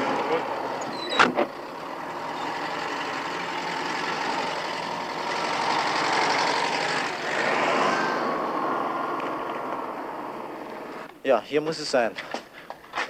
Da ist der Klingelschalter. Ja, machen Sie immer ein Streichholz an. Honkefahrt Schmidt, ja, hier ist es. Augenblickchen. Na, mal sehen, ob jemand kommt. Aha. Jetzt schon wieder los. Hallo, Frau Schmidt? Ja, was wollen Sie denn? Ja, ist wegen der Erika. Ist dem Kind was passiert? Nee, können Sie eben mal rauskommen, ja? Kommen Sie eben mal runter. Ja, wo sind Sie von der Polizei? Nee, nee, keine Angst. Also ich bin vom Rundfunk. Sag ich Ihnen gleich, ne? Kommen Sie eben mal runter, ja?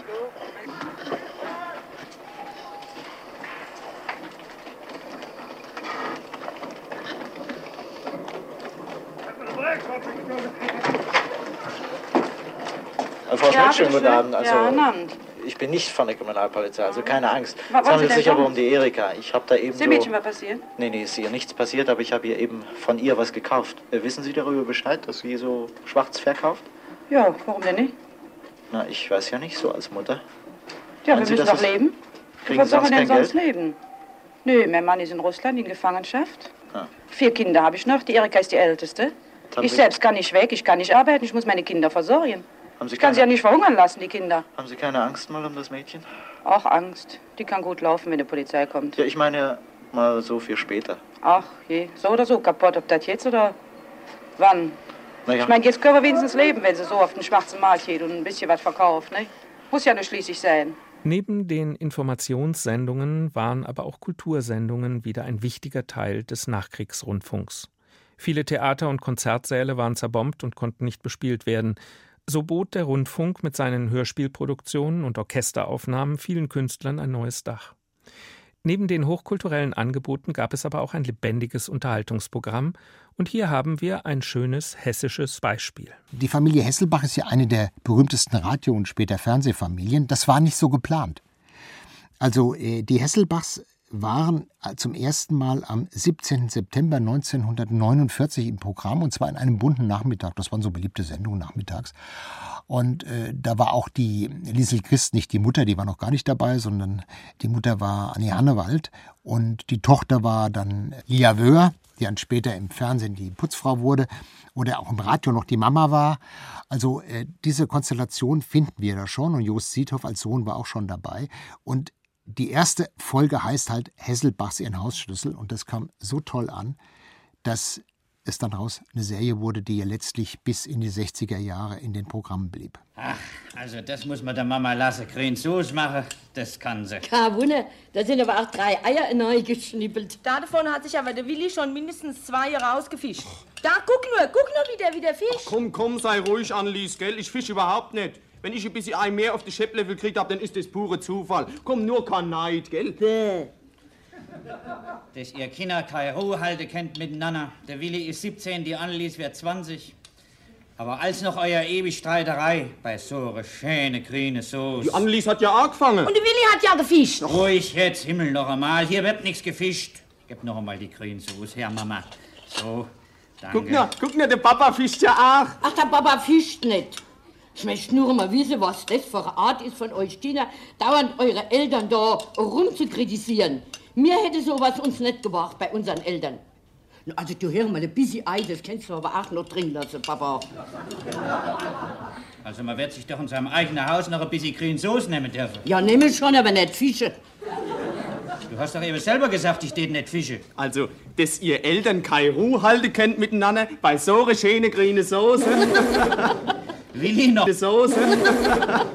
Willi noch ein Wort und der kriegst Ei gebappt. Also, Mahlzeit. Mahlzeit. Mit mir im Studio sitzen zwei der drei Herausgeber der überaus lesenswerten Dokumentation 100 Jahre Radio, Dimut Röther und Hans Sarkowitsch. Und wir reden über ihre Erkenntnisse im Rahmen ihrer Arbeit an dieser historischen Dokumentation. Bis zur Einführung der sogenannten dualen Rundfunkordnung 1984 mit der Zulassung privater Radio- und Fernsehanbieter gab es nur den öffentlich-rechtlichen Rundfunk in Deutschland und das Landesrundfunkgesetz regelt seit der Neugründung des öffentlich-rechtlichen Rundfunks 1948 die Rechte und Pflichten dieser Institution. Über die Jahre ist es natürlich immer wieder angepasst worden mit großen Veränderungen, Herr Sarkowitsch. Ja, der Auftrag hat sich eigentlich nicht grundlegend verändert. Bildung, Information, Unterhaltung, wobei Kultur. zur Bildung auch Kultur gehört. Also in dem HR-Gesetz zum Beispiel war Kultur erstmal ausdrücklich nicht drin, sondern das war mit Bildung zusammengefasst. Jetzt ist im HR-Gesetz eine lange Passage aufgenommen worden, wo nochmal die besondere Förderung des Kulturprogramms hervorgehoben wird und der Kultursendungen. Also äh, der Auftrag war immer gegeben, er umfasst eigentlich alles. Also das war auch immer den öffentlich-rechtlichen Rundfunkanstalten und auch dem Gesetzgeber wichtig, dass die Unterhaltung dazu gehört. Das ist ja eine lange Diskussion, gerade mit den äh, privatrechtlich organisierten äh, Rundfunksendern, äh, wie weit Unterhaltung gebracht werden darf. Aber Unterhaltung gehört nun einfach dazu und gehört von Anfang an als Auftrag dazu. Und daran hat sich nichts geändert. Und der öffentlich-rechtliche Rundfunk muss um seine Akzeptanz kämpfen. Da braucht er halt auch Unterhaltung. Das gehört auch da rein. Und äh, die Diskussionen, die auf der politischen Ebene geführt werden, quasi die Unterhaltung rauszunehmen und dafür stärker Kultur, äh, das ist ein zweischneidiges Schwert. Man kann auch stärker Kultur machen und Unterhaltung drin lassen. Ja, im neuesten Medienstaatsvertrag heißt es ja jetzt, äh, der Rundfunk hat der Kultur, Bildung und so weiter zu dienen. Also da steht die Kultur sogar an erster Stelle und dann heißt es danach, Unterhaltung hat einem öffentlich-rechtlichen Profil zu entsprechen. Also da wird auch gleich nochmal ähm, sozusagen klargezogen, wenn ihr Shows macht, dann bitte anständig. Also nicht so Trash-Shows, wie, wie sie bei den Privaten gesendet wird. Also dieser Auftrag ist wichtig, aber es ist eben genauso wichtig, dass die Redaktionen dann innerhalb dieses Auftrags Programmautonomie haben und dass sie diese Programmautonomie auch ähm, sozusagen mit Leben erfüllen. Frau Röther, wird denn der öffentlich-rechtliche Rundfunk diesem staatlichen Auftrag noch gerecht oder sehen Sie da in Ihrer Funktion als verantwortliche Redakteurin einer der wichtigsten medienkritischen Fachorgane der EPD Medien größeren Korrekturbedarf? Also ich glaube, er wird, wenn man sich den, den öffentlich-rechtlichen Rundfunk in Deutschland anschaut, der ja ein riesengroßes System ist und der 8,5 Milliarden Euro Einnahmen aus dem Rundfunkbeitrag hat, wird er natürlich, wenn man sich das Ganze anschaut, seinem Auftrag gerecht. Irgendwo gibt es immer irgendwelche Sendungen, die Kultur machen, die ähm, natürlich gibt es sehr, sehr viel Information, es gibt sehr viel Sport. Ähm, da ist zum Beispiel auch eine spannende Diskussion, gehört Sport eigentlich eher zur Unterhaltung oder zur Kultur? Es gibt ja auch Leute, die sagen, Sport ist auch Kultur, also Sport ist auch Teil unserer Kultur. Das sind, das sind natürlich ganz spannende Diskussionen, die da im Moment stattfinden. Und ja, aber natürlich ähm, wird er dem Auftrag gerecht. Man kann sich allerdings auch fragen, ob man wirklich so ein großes System braucht, um den Auftrag zu erfüllen. Ja, das Problem bei der Größe ist, wenn man fragt, wie, wie groß soll es, muss es sein, dass wir ein föderales System in der Bundesrepublik haben. Das heißt, wir haben nun mal einzelne Bundesländer und das bedeutet auch, wenn einzelne Bundesländer nicht bereit sind, ihren Sender aufzugeben, zusammenzulegen, also gerade die kleineren und so weiter, wird dieses System auch so weiter bestehen bleiben. Ich finde daran nichts Nachteiliges, außer dass es natürlich nicht gerade die billigste Variante ist. Aber es ist doch schön, verschiedene Stimmen auch zu hören aus verschiedenen Ecken. Und es ist schon ein Unterschied, ob ich einen Kommentar aus Bayern oder Sachsen höre oder einen aus Bremen oder aus dem Saarland. Also da sind schon auch nochmal andere Denkanstöße drin. Und ich glaube, es stellt momentan niemand in Frage, dass die Bundesländer weiter bestehen bleiben. Also warum sollte ich jetzt gerade die Frage stellen, warum die Sender, die zum Teil ja schon mehrere Bundesländer umfassen, in dieser Form nicht bestehen bleiben sollten? Also die föderale Vielfalt finde ich auch sehr wichtig und sehr gut. Aber ich frage mich schon, ob ein Sender wie der HR sechs Radiowellen braucht. Ich denke, da könnte man wirklich nochmal drüber nachdenken und ähm, vielleicht auch die Profile etwas anders zuschneiden. Die vielen unterschiedlichen Wellen der Landesrundfunkanstalten sind ja eine Antwort in den 80er Jahren auf die neue Konkurrenz der Privatradios gewesen. In der damals sich weiter differenzierenden Rundfunklandschaft wollte man den HörerInnen auch als öffentlich-rechtlicher Sender unterschiedliche Angebote machen, von Infowellen zu Schlagermusik und Kultur, Jugend und Pop. Durch das Internet ist die Spartierung ja noch weiter fortgeschritten. Wie könnte denn eine aktuelle öffentlich-rechtliche Antwort auf die sich verändernde Medienlandschaft aussehen, Frau Röther? Das ist eine gute Frage ähm, oder eine spannende Frage. Da kann man natürlich viele, ähm, viele Theorien dazu entwickeln.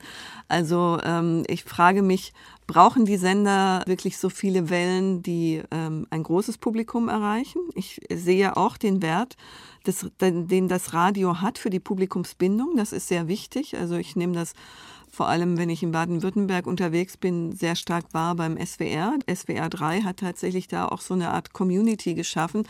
Also lange bevor es das Wort im Internet gab, äh, hatten die Radiosender schon ihre Communities geschaffen. Das ist ein, ein ganz, ganz interessanter Punkt, wenn man sagt, man macht zielgruppengerechte Radios. Die Frage ist wirklich, dann muss man sich das nochmal ganz genau anschauen und sagen, brauchen wir so viel populäre Wellen, die alle die gleiche Musik spielen? Brauchen wir so viel Infowellen, die alle die gleichen Informationen bringen? Oder würde es reichen, regionale Fenster zu machen, um die, um die föderale Vielfalt abzubilden? Also ich denke, da gibt es noch viele Möglichkeiten und das wird ja im Moment auch diskutiert. Frau Röther, Sie sprachen gerade die erfolgreiche Popularwelle SWR 3, vormals SWF 3, an. Noch vor der Öffnung des Rundfunkmarktes für private Anbieter 1984 gab es einen reichweitenstarken Sender aus dem Ausland, Radio Luxemburg, der eine Herausforderung für den etablierten Rundfunk darstellte. Radio Luxemburg wurde vor allem durch seinen damals noch jungen Moderator Frank Elstner auch in der Bundesrepublik sehr populär. Welche Impulse haben privatrechtliche Radioprogramme in der Vergangenheit gesetzt?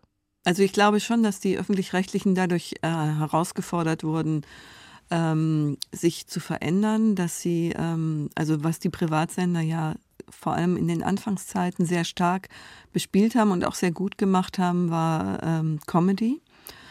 Ich glaube, da hat sich einiges dann auch auf die öffentlich-rechtlichen Wellen übertragen, dass sie gemerkt haben, oh, damit kann man eben auch gut äh, junge Leute begeistern und viele Leute, die wir heute kennen, äh, die Heute Show und so weiter Oliver Welke, die sind ja alle bei Radio FFN groß geworden und haben dort eben Comedy etabliert und dadurch ist eine Comedy-Szene in Deutschland entstanden, die wirklich auch äh, sehr, sehr vielfältig ist und aus sehr viele, viele, bis heute viele Talente kommen. Und das kann man auch geschichtlich nochmal zurückverfolgen. Frank Elstner kam, glaube ich, von Radio Luxemburg genau. und mhm. wurde dann ein großer und bedeutender öffentlich-rechtlicher Moderator. Es gibt aber auch ganz viele öffentlich-rechtliche Moderatoren von Jauch bis Gottschalk. Mhm äh, die halt wiederum von öffentlich-rechtlichen kamen und äh, dann ins Fernsehen gegangen sind. Das ist mhm. schon richtig. Ich würde vielleicht noch eines ergänzen aus der Innensicht der Redaktionen. Ähm, ich habe ja den, den quasi Privatradioschock miterlebt im, im Sender und es war, glaube ich, der Beginn eines Mentalitätwandels. Denn bis dahin hatten die Redaktionen eigentlich die klare Richtlinie, wir machen das, was wir für richtig halten. Wir servieren es den Hörern und der Hörer kann sagen, will ich, will ich nicht. Das ging plötzlich so nicht mehr, weil da eine private Konkurrenz kam, die sehr viel stärker Rücksicht genommen hat auf Interessen, gerade Unterhaltungsinteressen der Hörer und Hörerinnen. Und das hat sich dann so ganz langsam auch erst in diese öffentlich-rechtlichen Programme ja hineingeschlichen. Also wenn man ein, sagen wir, ein HR-Programm von 1982 nimmt, H3, also unsere Popularwelle heute, da war dann von 8 bis 9 Uhr ein musikalisches Intermezzo in H3. Das wurde von Ö1 übernommen oder Ö3. Das war nur reine Instrumentalmusik, die da in der besten Sendezeit lief, eine Stunde lang. Das interessierte auch gar keinen. Das war jetzt Musik, die man da gespielt hat und der Redakteur fand die ganz gut. Also das hat sich natürlich massivst verändert. Es ging nicht von heute auf morgen. Aber ich glaube, dieser Schub, der da kam, dass also plötzlich die Privaten auch sehr kreativ waren. Ich erinnere nur an FFH, die Nachrichten fünf Minuten vor der vollen Stunde zu machen. Etwas, wenn wir das bei uns vorgeschlagen hätten davor, da sie den Kopf gegriffen hätten, das geht nicht, öffentlich-rechtlich ist 12 Uhr, Punkt, die Nachrichten. Aber plötzlich war das ein Gag, der aber funktioniert hat plötzlich waren die Privaten schneller als der öffentlich-rechtliche. Also solche kleinen Tricks, aber da ist viel Kreativität reingeflossen und ich äh, sehe das gar nicht negativ, diese Konkurrenz. Ich glaube, das hat Frau Röther ja auch deutlich gemacht. Da ist einiges entstanden, da sind kreative Freiräume geschaffen worden, die sich wiederum positiv auch auf die Programme der öffentlich-rechtlichen Anstalten ausgewirkt haben. In gewisser Weise ist der Rundfunk in seiner privatrechtlichen Form ja wieder zu seinen Ursprüngen zurückgekehrt, denn ursprünglich wurde der Rundfunk in Deutschland ja gar nicht als staatliche Institution gegründet, sondern von unterschiedlichen wirtschaftlichen Interessensgruppen. Herr Sarkovic? Ja, die Interessensgruppen waren ziemlich deutlich. Die wollten Geld verdienen. Das waren verschiedene äh, Unternehmer, die dort investiert haben, aber äh, massiv war schon mal die Schallplattenindustrie daran interessiert. Also die erste Sendung kam ja aus dem Boxhaus. Box war eine Schallplattenfirma, die großes Interesse daran hatte, dass die Schallplatten, die sie produziert, auch publiziert werden. Und da brauchte man einen Sender dafür. Dann ging das. Aber die meisten, wie zum Beispiel jetzt bei dem Frankfurter Sender, der Südwestdeutschen Rundfunkdienst AG, war ja auch eine Aktiengesellschaft, äh, da waren es ein Fotounternehmer, Agfa, aber die wollten Radioapparate verkaufen. Und die haben natürlich sehr, sehr schnell gemerkt, dass man keine Radioapparate verkaufen kann ohne Radioprogramm. Und deshalb wurde ein Radioprogramm geschaffen. Und das war dann wiederum auch für die bessere Gesellschaft, weil die Radioapparate schon so teuer waren. Also musste das Programm auch entsprechend auf diese Schichten abgestimmt werden. Aber da waren ganz, ganz knallharte kommerzielle Interessen dahinter, von denen die das finanziert haben. Dass das so erfolgreich wurde, bedeutete dann ganz schnell, dass die Verstaatlichung in Gänge kam. 1926 beginnt die erste Verstaatlichungsphase. Da übernimmt die Reichsrundfunkgesellschaft schon die Mehrheit. Und 1932, also vor der NS-Zeit, ist die Vollverstaatlichung da. Da hat dann das Reich 51 Prozent und die Länder haben 49 Prozent dieser AGs.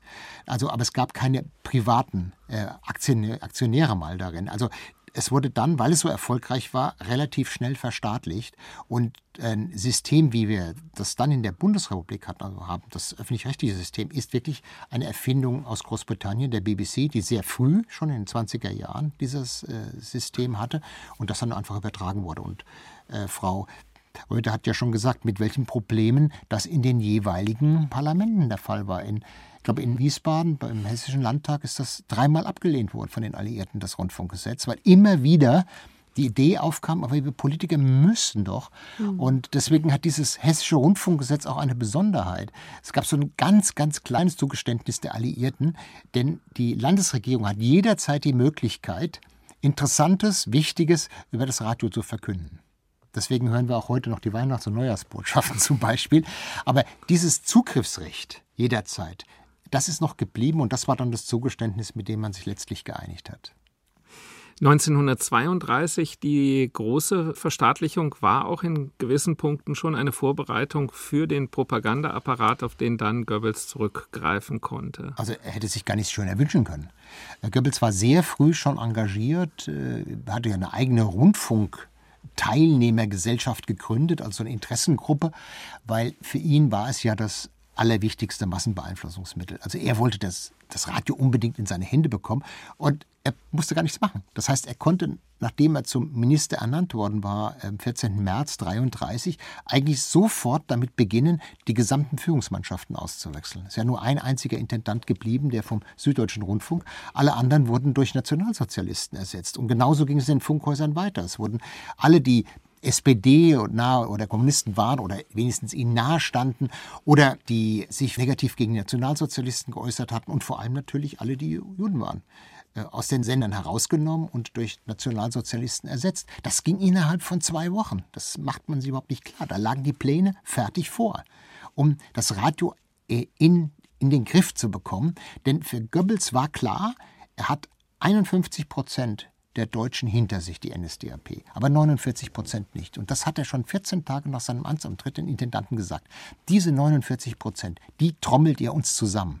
Und wenn ihr sie uns zusammengetrommelt habt, dann müsst ihr diese 100 Prozent halten. Also dieser Auftrag wurde ganz früh vergeben.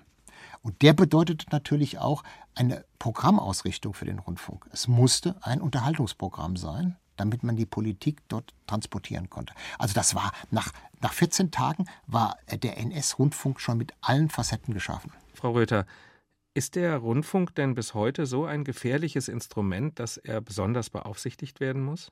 Ja, das ist ja die große Frage, die immer wieder gestellt wird. Wir haben ja jetzt Privatfunk, wozu brauchen wir eigentlich noch den öffentlich-rechtlichen Rundfunk?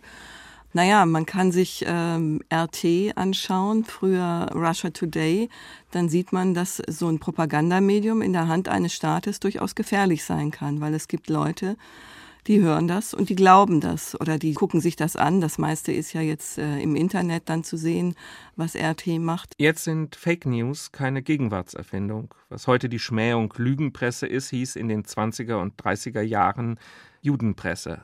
Also es gibt da tatsächlich lange wirkende Mechanismen, die offensichtlich für uns bis heute immer noch virulent und gefährlich sind.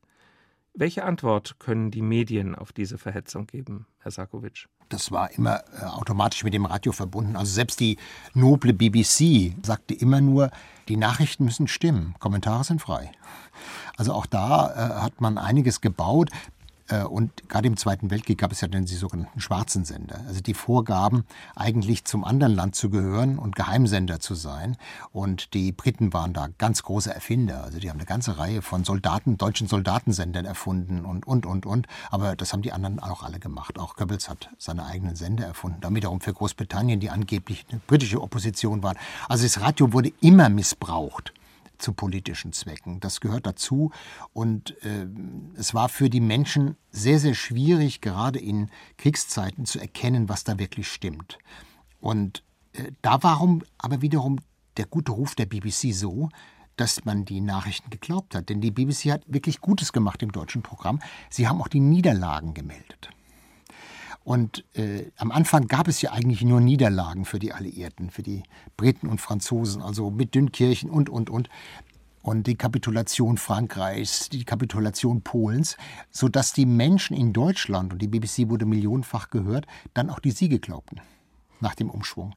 Also die haben sich richtig überlegt, wie kann ich Vertrauen gewinnen und das umgesetzt. Und das ist, glaube ich, etwas Wichtiges, denn das hat der öffentlich-rechtliche Rundfunk in Deutschland ja auch erstmal schaffen müssen. Und wenn wir na, über die ehemalige Sektorengrenze, die Zonengrenze rüber gucken, dann sehen wir, dass es in der sowjetischen Besatzungszone und in der DDR so nicht geschehen ist. Dort war der Rundfunk weiterhin ein Staatsrundfunk. Und er hatte dazu zu dienen, den Sozialismus aufzubauen, den Kommunismus zu propagieren und äh, die Regierung zu stützen. Das war der offizielle Auftrag. Also da waren diese Freiheiten nicht gegeben und entsprechend wird auch berichtet. Also es gibt ganz, ganz lustige, äh, als Willy Brandt in Erfurt war Und er kam aus dem Bahnhof herauf, um gegenüber in das Hotel zu gehen.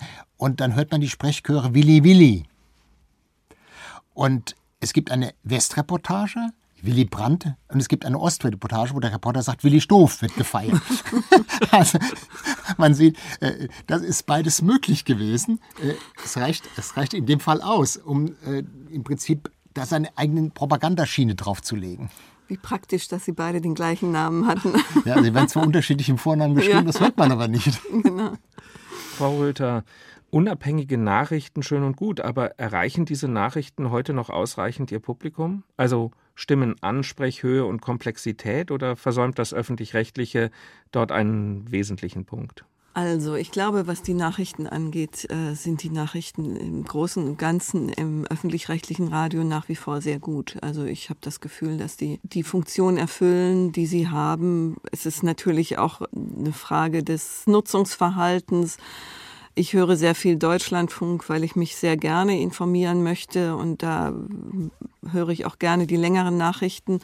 Aber ich habe, das ist ja das Schöne, als Radiohörerin habe ich ja die Auswahl. Also ich kann ähm, die etwas äh, poppigeren Nachrichten hören von den Jugendwellen oder ich kann die ähm, seriösen Deutschlandfunk-Nachrichten hören.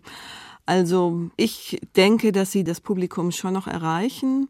Ich würde mir, ähm, Herr Sarkovic hat vorhin davon gesprochen, dass die ähm, durch die Einführung unter das Aufkommen der Privatsender Freiräume auch entstanden sind im öffentlich-rechtlichen Rundfunk. Und ich würde mir heute wünschen, dass man diese Freiräume auch wieder mehr nutzt, um anderes Programm zu machen. Also um nicht dieses äh, Mainstream-Programm zu machen, wo man eben nur noch sagt, ja, möglichst kurze Moderationen, äh, viel Musik und die Moderationen sollen möglichst nicht stören und die möglichst wenig Wort.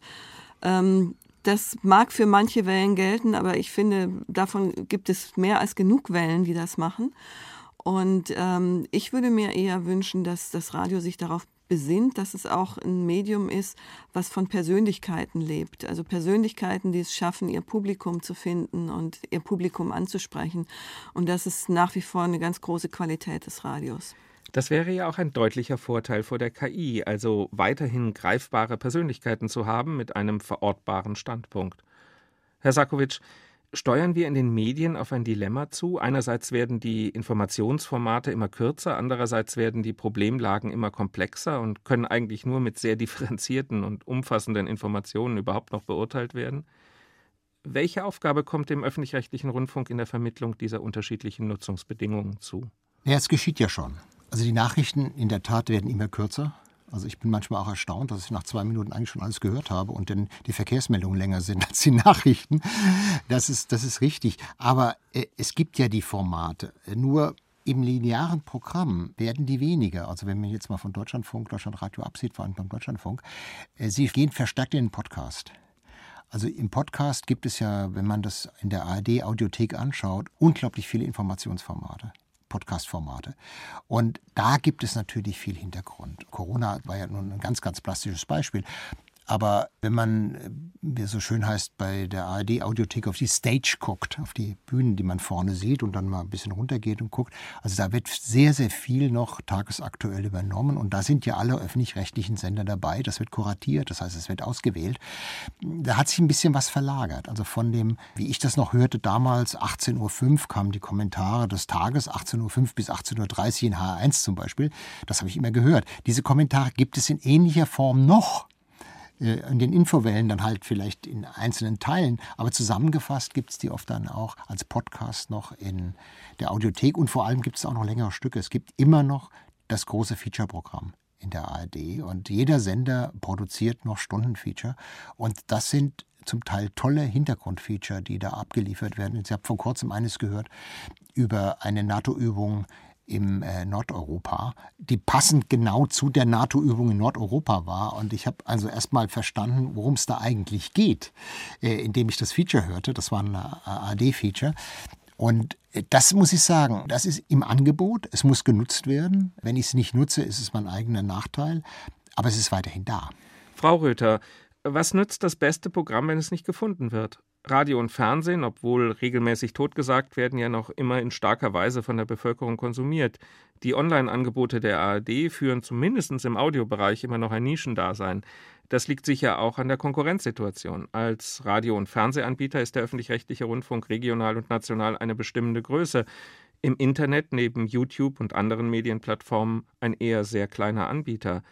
Wie wird das die Zukunft bestimmen? Ja, ich denke, deswegen ist es auch wichtig, dass die Sender weiterhin, dass die Sender jetzt nicht alle sagen, im Linearen machen wir nur noch diese kurzen Schnipsel, sondern die Sender müssen nach wie vor auch längere Informationen und zusammenhängende Informationen bieten, damit die Leute, die das hören, überhaupt wissen, dass es das gibt und dass sie das vielleicht im Internet suchen und finden können. Und diese Transformation äh, muss man schaffen.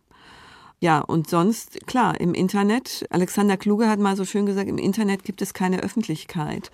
Also im Internet muss man sich alles suchen. Da muss ich, da gehe ich mit einer ganz anderen Haltung ran. Ich muss dann auch äh, finden wollen, um, um solche Sachen eben zu hören. Im Radio passiert es mir immer noch, dass ich sowas zufällig dann eben höre.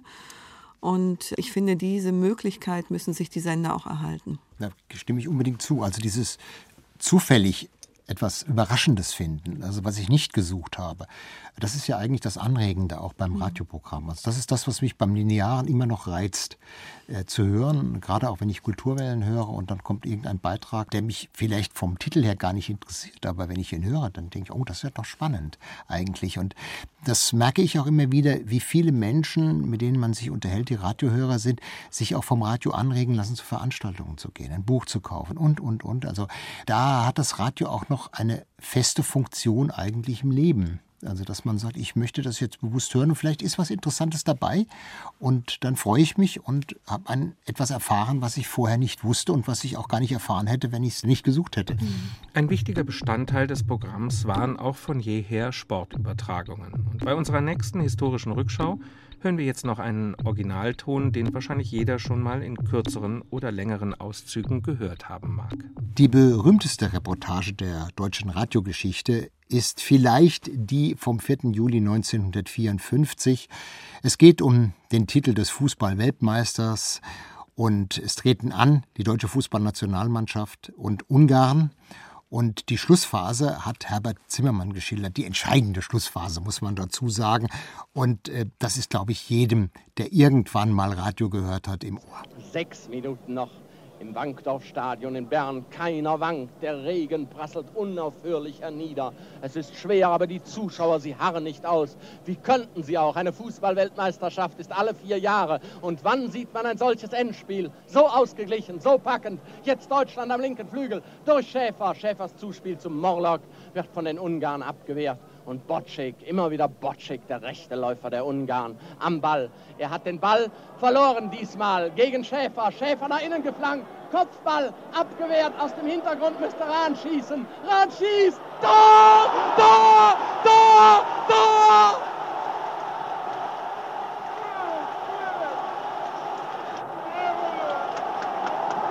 Tor für Deutschland! Linksschuss von Rahn.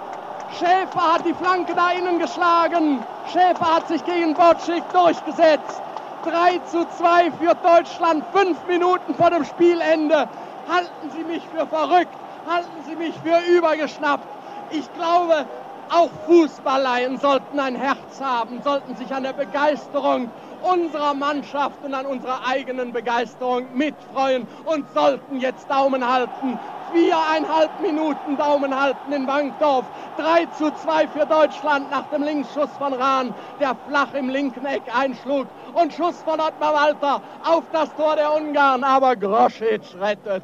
3 zu 2 für Ungarn. Aber jetzt wie von der Tag. Für Deutschland. Für Deutschland. Ich bin auch schon verrückt. Entschuldigung. 3 zu 2 für Deutschland. Und die Ungarn wie von der Tarantel gestochen.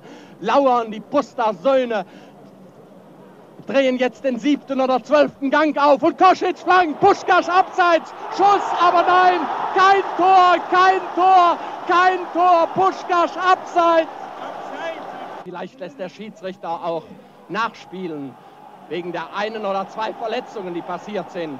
Die Ungarn sind völlig aus dem Häuschen. Deutschland ist wieder im Ballbesitz. Rahn hat den Ball bekommen. Rahn spielt zu Fritz Walter. Ball verfehlt. Puschkasch am Ball im Mittelkreis. Aber Eckel springt dazwischen, hat abgewehrt. Die ganze deutsche Mannschaft setzt sich ein mit letzter Kraft, mit letzter Konzentration. Ottmar Walter fällt hin. Bocik an zwei Deutschen vorbei. Jetzt haben die Ungarn eine Chance. Spielen ab zum rechten Flügel. Schibor, jetzt ein Schuss. Gehalten von Doni, gehalten. Und Puschkasch, der Major, der großartige Fußballspieler aus Budapest. Er hämmert die Fäuste auf den Boden, als wollte er sagen, ist denn das möglich, dieser sieben Meter Schuss? Es ist wahr, unser Toni hat ihn gemeistert und die 45. Minute ist vollendet. Es kann nur noch ein Nachspielen von einer Minute sein. Deutschland führt 3 zu 2 Menschspiel der Fußballweltmeisterschaft, aber es droht Gefahr. Die Ungarn auf dem rechten Flügel. Jetzt hat Fritz Walter den Ball über die Außenlinie ins Ausgeschlagen. Wer will ihm das verdenken? Die Ungarn erhalten einen Einwurf zugesprochen, der ist ausgeführt, kommt zu Bocik. Aus, aus, aus, aus!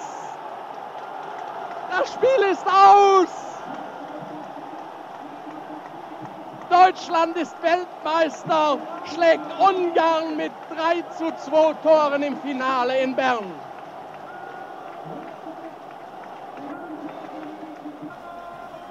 Nach diesen 30 Sekunden, die Sie dem Reporter verzeihen müssen, ja bitte müssen, denn Sie können sich nicht vorstellen, was hier los war, wollen wir versuchen, in normaler Lautstärke und einigermaßen ruhig Ihnen das weitere Geschehen hier zu schildern. 100, 200 Fotografen auf dem Spielfeld. Angehörige der Schweizer Armee bilden mit einem Seil ein Karree. Die deutsche Mannschaft, Weltmeister 1954, ist vollkommen im Mittelpunkt der Ovationen. Daneben stehen die Ungarn. Die Ungarn ruhig gesammelt. Ein Kompliment für diese Jungs, die großartig verlieren können, die uns vorgeführt haben, wie ein wahrer Weltmeister in dem Moment, wo er einmal geschlagen wird, eine solche Niederlage mit Fassung trägt. Unseren Dank diesen prachtvollen Jungs aus Budapest, aber unser Stolz, unsere Freude und unseren ganz innigen Dank den elf Spielern im weißen Jersey und den schwarzen Hosen, die jetzt zur Gegentribüne hinüberlaufen und die deutsche Schlachtenkolonie begrüßen.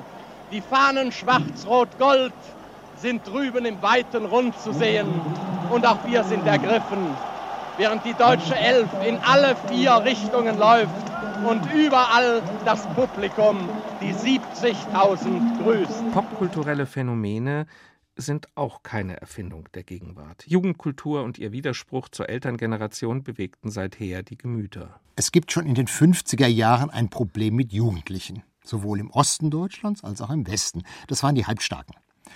Ist ja immer interessant, wenn man bedenkt, dass heute 80-Jährige in den 50er Jahren wohl die Säle von Kinos demoliert haben. Aber für die Menschen damals war das nicht so lustig, wie das heute klingt. Und ein Idol dieser jungen Menschen war Elvis Presley. Und Elvis Presley kam am 1. Oktober 1958 mit dem Schiff in Bremerhaven an. Und es gibt davon eine Reportage. Und da werden auch die Jugendlichen, die sehr jugendlichen, sehr jungen Fans befragt. Und am Ende ist auch noch Elvis Presley zu hören. Er war ja von 1958 bis 1960 als amerikanischer Soldat in Friedberg stationiert. In Bremerhaven hätten sie heute sein müssen, an der Kolumbuskaje, wo Amerikas populärster Rekrut mit dem Truppentransporter Randall eintraf. Elvis Presley. Bereits um 8 Uhr früh standen die Fans wie eine Mauer. Was hältst du nun von Elvis und weshalb, und weshalb interessierst du dich für Elvis? Oh, weil Elvis mich so begeistert, so eine tolle Stimme und so. Ich finde ihn einfach prima. Ich finde an Elvis, der hat irgendwie so was Besonderes. Das finde ich einfach toll. Er singt doch, wie die Jugend das heute haben will. So. Also davon bist du überzeugt, Ja. dass er so singt, wie Ganz die Jugend genau. das heute haben Ganz will. klar. Und die anderen singen nicht so. Ja, die singen auch, aber Elvis, das, das kommt so richtig von Herzen. Ich bin ihrer Ja.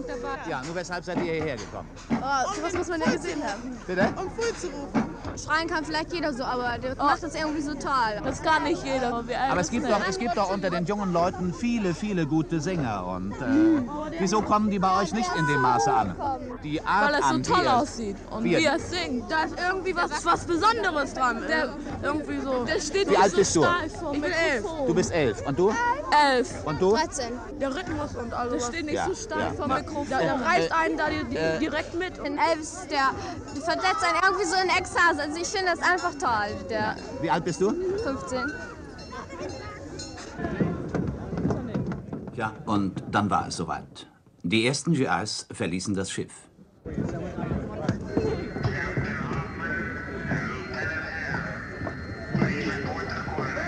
Und dann kam er.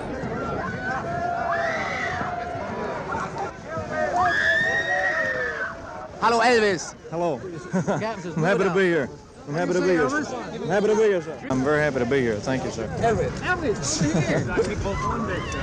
Uh, sir, I, I, I don't think they want me to say anything right now, sir. I'm sorry. Mr. Presley, your flowers. Flowers are where, ma'am? Better not, sir, really.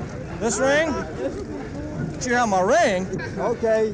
Honey, it's a gift. Um 10 Uhr fuhr dann der Zug ab. In Richtung Friedberg im Hessischen, wo Elvis als Kraftfahrer Dienst schieden wird. Zurück blieben seine Verehrer, die ihn zünftig verabschiedeten.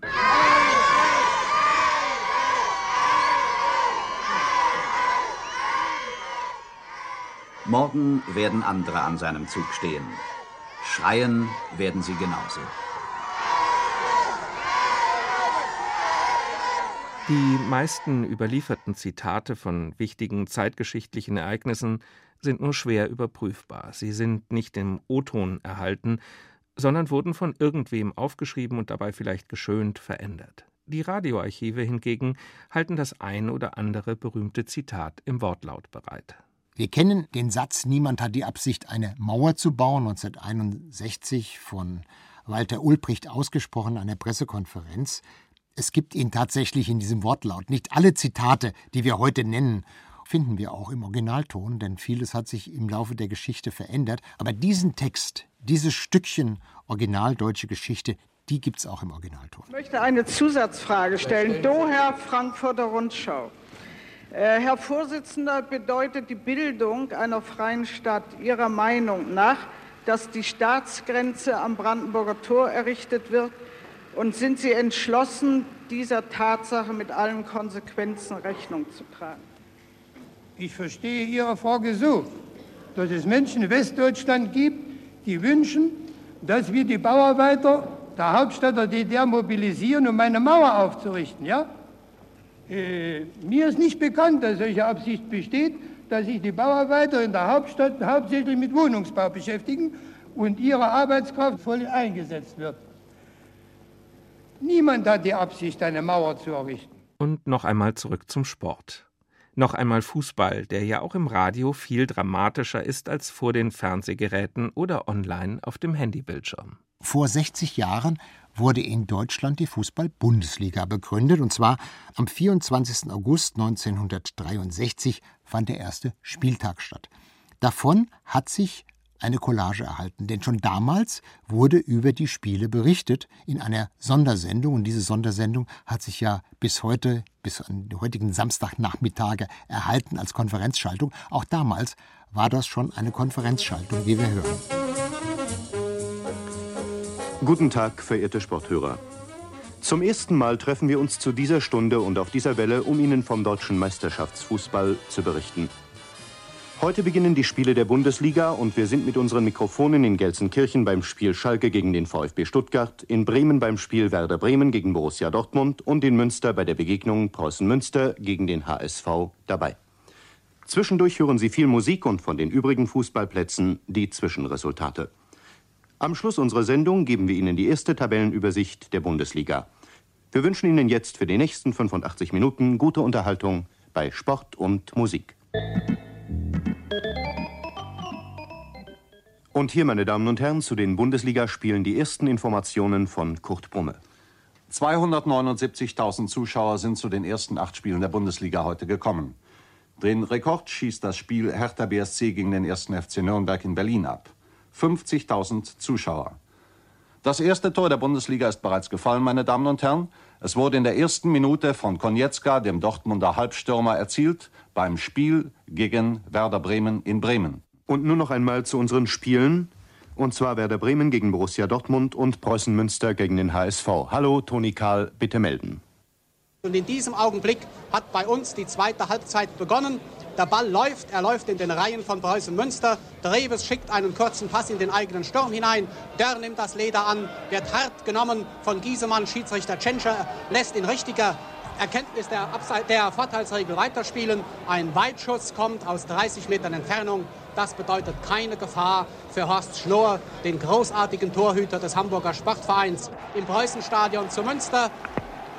Zweieinhalb Minuten nach Beginn der zweiten Halbzeit immer noch 0 zu 0 im Spiel zwischen Preußen Münster und dem Hamburger Sportverein. Und uns interessiert jetzt zu wissen, ob sich nach dem 1 zu 1 in Bremen noch etwas getan hat, Helmut Poppen.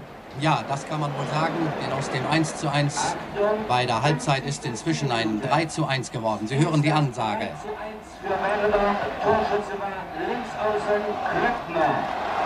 Das war die 50. Spielminute und bereits nach zwei Minuten nach der zweiten Halbzeit, das heißt nach Beginn der zweiten Halbzeit, war es Schütz, der für Tilkowski unhaltbar zum 2 zu 1 einschoss. Und damit hat sich das bewahrheitet, was ich in der ersten Halbzeit bereits gesagt habe, dass der deutsche Fußballmeister Borussia Dortmund hier noch allerhand zu tun bekommen wird. Im Internet muss man gezielt suchen, um seine entsprechenden Inhalte zu finden.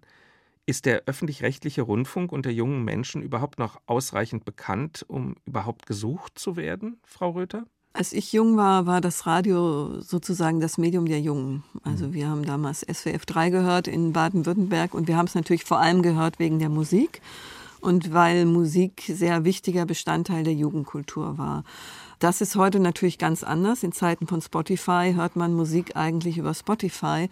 Da ist das Radio nicht mehr so wichtig, wobei ich auch da sagen würde, das Radio könnte da wieder wichtiger werden, wenn es nämlich seine Programme nicht mehr nach einem Algorithmus zusammenstellt, wie Spotify es ja auch macht, sondern wenn es wirklich wieder kuratierte Musiksendungen macht, wenn es also Musik vermittelt, wenn es also so, ein, so einen Zusatznutzen bietet, den Spotify eben nicht bietet. Es gibt ja auch natürlich die Jugendwellen, die sich also um ein jüngeres Publikum kümmern und ja gar nicht so wenig erfolgreich sind. Also die Quoten sind ja von den Jugendwellen in der Regel sehr gut. Und die Erfahrung ist mit etwas Älteren, die also studieren oder halt schon im Beruf stehen, dass die doch dann halt über das Netz hören oder halt über die Podcasts, über diese ganzen Dienste, die angeboten werden, iTunes und so weiter. Also da wird gehört. Mhm. Also erstaunlicherweise wird mehr gehört, als das vor fünf oder sechs Jahren der Fall ist. Aber es hat eigentlich mit dem Radio als Kasten, der da irgendwo steht, fast nichts mehr zu tun. Also weil es kommt aus dem Internet, das, man hört es über den, über den Laptop, über das iPad, über iPhone und so weiter. Also egal wie. Erstaunlicherweise wird ja auch über YouTube ganz viel gehört. Ja, ja, na gut, äh, das ist ja zum Beispiel unser Orchester, das HR mhm. Äh, Symphonieorchester, das ist bei YouTube ein Renner. Mhm. Also ganz erstaunlich, wobei die Qualität ja auch schon äh, sehr ordentlich ist über YouTube. Also das glaube ich, dass sich einfach das ein bisschen verlagert. Aber mhm. es gibt immer noch die jüngere Zielgruppe, die an Informationen interessiert ist, an Unterhaltung, auch an vielleicht sogar musikjournalistischen Sendungen, bestimmte Gruppe auf jeden Fall und an auch von Formen Kultur. Also Sie haben ja die Orchester genannt. Ja, wie viele Jugendorchester gibt es mhm. alleine, die also Musik machen? Wie viel studieren äh, Klavier, Cello und so weiter? Also das sind ja auch Menschen, die Interesse per se haben an Konzertaufführungen im Radio. Interessieren sich die MediennutzerInnen denn überhaupt für den Absender der Sendung, wenn sie ihre Inhalte auf YouTube, Spotify, Amazon und so weiter konsumieren? Oder denken Sie, das sind originäre Inhalte von YouTube und Spotify, Frau Röther? Der öffentlich-rechtliche Rundfunk hat ja, also ARD und ZDF haben ja zusammen dieses Jugendangebot Funk gestartet, mit dem sie äh, junge Leute erreichen wollen. Im Internet, äh, gezielt vor allem im Internet, auf diversen Plattformen. Da haben Sie, glaube ich, am Anfang den Fehler gemacht, dass Sie zu sehr gesagt haben, wir wollen da als öffentlich-rechtliche Sender gar nicht so sehr als Absender in Erscheinung treten, das haben sie inzwischen, glaube ich, gemerkt, dass das äh, nicht gut war. Denn nur wenn sie als Absender in Erscheinung treten, können die jungen Leute, die das nutzen, ja auch merken, ach, die haben ja interessante Angebote. Und dann passiert ja erst dieser Effekt, den man sich eigentlich davon verspricht, dass die sagen, oh, guck, dann gucke ich doch mal, was der HR sonst so macht, wenn der bei Funk so eine tolle Sendung produziert. Das ist, glaube ich, sehr wichtig, dass man das eben mitdenkt, dass man weiter auch die Marken bekannt machen muss. Es gab damals, als die Jugendwellen gegründet wurden, gab es ja so diese Bewegung, dass man gesagt hat, nee, da soll der WDR gar nicht mehr als Absender erkennbar sein oder der HR1 Live und äh, UFM, die hatten dann auch tatsächlich nicht mehr HR im Namen. Ist das so, dass man wirklich die Erfahrung damit gemacht hat, dass das äh, dann mehr gehört wird? Ja, also ich war ja an der Gründung von damals HRXXL mit beteiligt als äh, Vertreter der Kultur. Das hieß ja noch HRXXL, mhm. ganz am Anfang die Jugendwelle. Ja, es ist so, die Entwicklungen haben wir auch bei Politikern, die plötzlich dann nicht mehr die Partei aufs Plakat schreiben. Das kommt auch vor. Ich glaube, das ist eine, eine kleine Welle, die sich unterdessen wieder umkehrt. Mhm. Also die Sender heißen jetzt nun mal so, wie sie heißen, 1 Live, aber jeder weiß, es ist WDR 1 Live und es ist HR, UFM. Also das äh, hat sich dann doch wieder angebunden, weil man es dann in der Senderfamilie findet und auch im Netz sieht man ja, wo die dazugehören. Das wird ja nicht verheimlicht. Also ich glaube, das war mal eine Mode äh, eine Weile, weil man Angst hatte, dass man von einem ja, alten Image überrollt wird, das die Rundfunkanstalten angeblich hätten. Aber das hat sich, glaube ich, gegeben. Frau Röther, Sie bemerkten eben, dass das persönliche Branding eine große Rolle spielt. Etwas, das wir unter anderem auch bei Spotify und Co beobachten können. Podcasts funktionieren besonders stark über ihre identifizierbaren Protagonistinnen. Sollte der öffentlich-rechtliche Rundfunk auch wieder stärker in Persönlichkeiten investieren, also in ModeratorInnen und RedakteurInnen als Aushängeschilder? Da kann ich wieder nur sagen, Markenbildung, Markenbildung, Markenbildung. Also das eine ist natürlich auch Medienkompetenz. Medienkompetenz ist wichtig, äh, dass eben junge Leute auch lernen, dass alles, was du auf YouTube siehst, ist ja nicht etwa von YouTube produziert, sondern das kommt von ganz vielen verschiedenen Quellen. Und dann müssen sie eben auch merken, das kann man über Persönlichkeiten machen, das kann man über Inserts machen, dass das eben Absender sind, wenn sie die Inhalte gut finden, wo sie mehr finden können und äh, denen sie auch vertrauen können. Also ich glaube, der Fehler war gerade bei Spotify am Anfang, dass man unbedingt auf die Plattform wollte und dass Spotify die Bedingungen diktiert hat. Mhm. Und Spotify natürlich ein großes Interesse daran hatte, dass die Absender kaum bekannt sind so dass es also nach Spotify riecht und aussieht. Und ich glaube, wenn in der Medienanalyse danach gefragt wird, was haben Sie gestern gehört, dann sagen die dann Spotify und nicht, ich habe deren HR-Sendung XY gehört. Also äh, da ist am Anfang etwas schiefgelaufen und da wird man auch sicherlich noch ein bisschen nachregulieren müssen in den nächsten Jahren, um nicht da ganz verloren zu gehen in diesem riesigen Angebot. An sich ist es ja sinnvoll, auf solche Plattformen zu gehen, aber es muss deutlich werden, es ist ein Fremdprodukt, was da abgespielt wird und nicht das Produkt, das Spotify hergestellt hat. Noch eine letzte kurze Rückschau bemerkenswerter Originaltöne aus 100 Jahren Radiogeschichte möchten wir Ihnen jetzt hier vorstellen. Als Buch in Film und Fernsehen, genauso wie im Hörspiel, gehören Krimis zu den wichtigsten Unterhaltungsformen. Im Podcast-Bereich kommen noch unzählige True Crime-Formate dazu, wie zum Beispiel der hörenswert und sehr erfolgreiche HR-Gerichtspodcast Verurteilt mit Heike Borufka und Basti Rett. Doch bei all diesen Formaten liegt immer der Filter der Nacherzählung zwischen dem Ereignis und dem Publikum. Ein Beispiel, wie es ist, wenn die Realität plötzlich unvermittelt über den Äther schwappt, hat Hans Sarkowitsch nochmal ausgegraben. Wir sind es ja gewohnt, dass in Kriminalfilmen, in Kriminalhörspielen geschossen wird. Aber wir sind es nicht gewohnt, diese Schüsse auch tatsächlich zu hören als echte Schüsse von einem echten Kriminalfall. Das war am 1. Juni 1972 der Fall. Denn da wurden Andreas Bader, Holger Mainz und Jan-Karl Raspe in Frankfurt festgenommen. Und zwar in unmittelbarer Nähe des Hessischen Rundfunks. Und ein Reporter des Hessischen Rundfunks hat das mitbekommen und ist rübergelaufen und hat das Mikrofon hingehalten. Und das ist eine sehr dramatische Reportage, bei der es ja zumindest einen Verletzten gab, Holger Mainz. Überlegen Sie sich, was wollen Sie denn jetzt? Wie wollen Sie sich aus dieser Situation befreien? Es gibt keine. Die einzige Chance ist, dass Sie auf Leben bleiben. Und die haben Sie nur, wenn Sie sich unseren Anordnungen beugen. Wer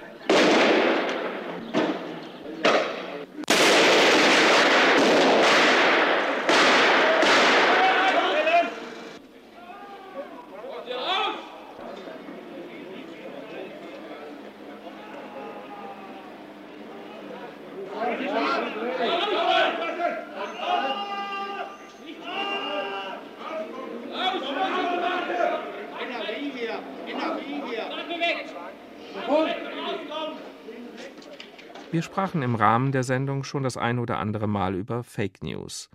Eine sehr spezielle Form dieses Themas hielt die Nation 1983 in Atem. Eine der großen Mediensensationen der deutschen Nachkriegsgeschichte war der angebliche Fund der Tagebücher von Adolf Hitler. Und wir wissen heute natürlich, dass es die gar nicht gab. Aber damals hat man da eine Riesensensation draus gemacht. Schon nach wenigen Tagen war diese Blase geplatzt, weil das Bundeskriminalamt feststellte, da passen Tinte und Papier überhaupt nicht zusammen. Und der Herausgeber des Stern, Henry Nannen, also der Stern, hat diese Tagebücher eingekauft und hat sie auch präsentiert in einem Heft. Der Herausgeber des Sterns hält dann vor seinen Mitarbeitern eine kleine Rede, eine sehr tragische Rede, wo er nochmal deutlich macht, dass es eigentlich seine Erfindung war, dieser Stern, und dass ihm jetzt so viel Schaden zugefügt wurde. Also es ist eine sehr dramatische Rede und äh, letztlich war es ein großes journalistisches Versagen, was damals passierte mit den Hitler-Tagebüchern 1983 und Henry Nannen will es einfach nicht wahrhaben. Damit Sie wissen, mit wem Sie es zu tun haben, ich habe diesen Stern erfunden. Und ich habe ihn mit der Redaktion, mit den Mitarbeitern vom Verlag, mit den Mitarbeitern aus der Druckerei zu der Lokomotive gemacht, die nicht nur den Zug, sondern die den ganzen Bahnhof zieht. Das ist mein Lebenswerk.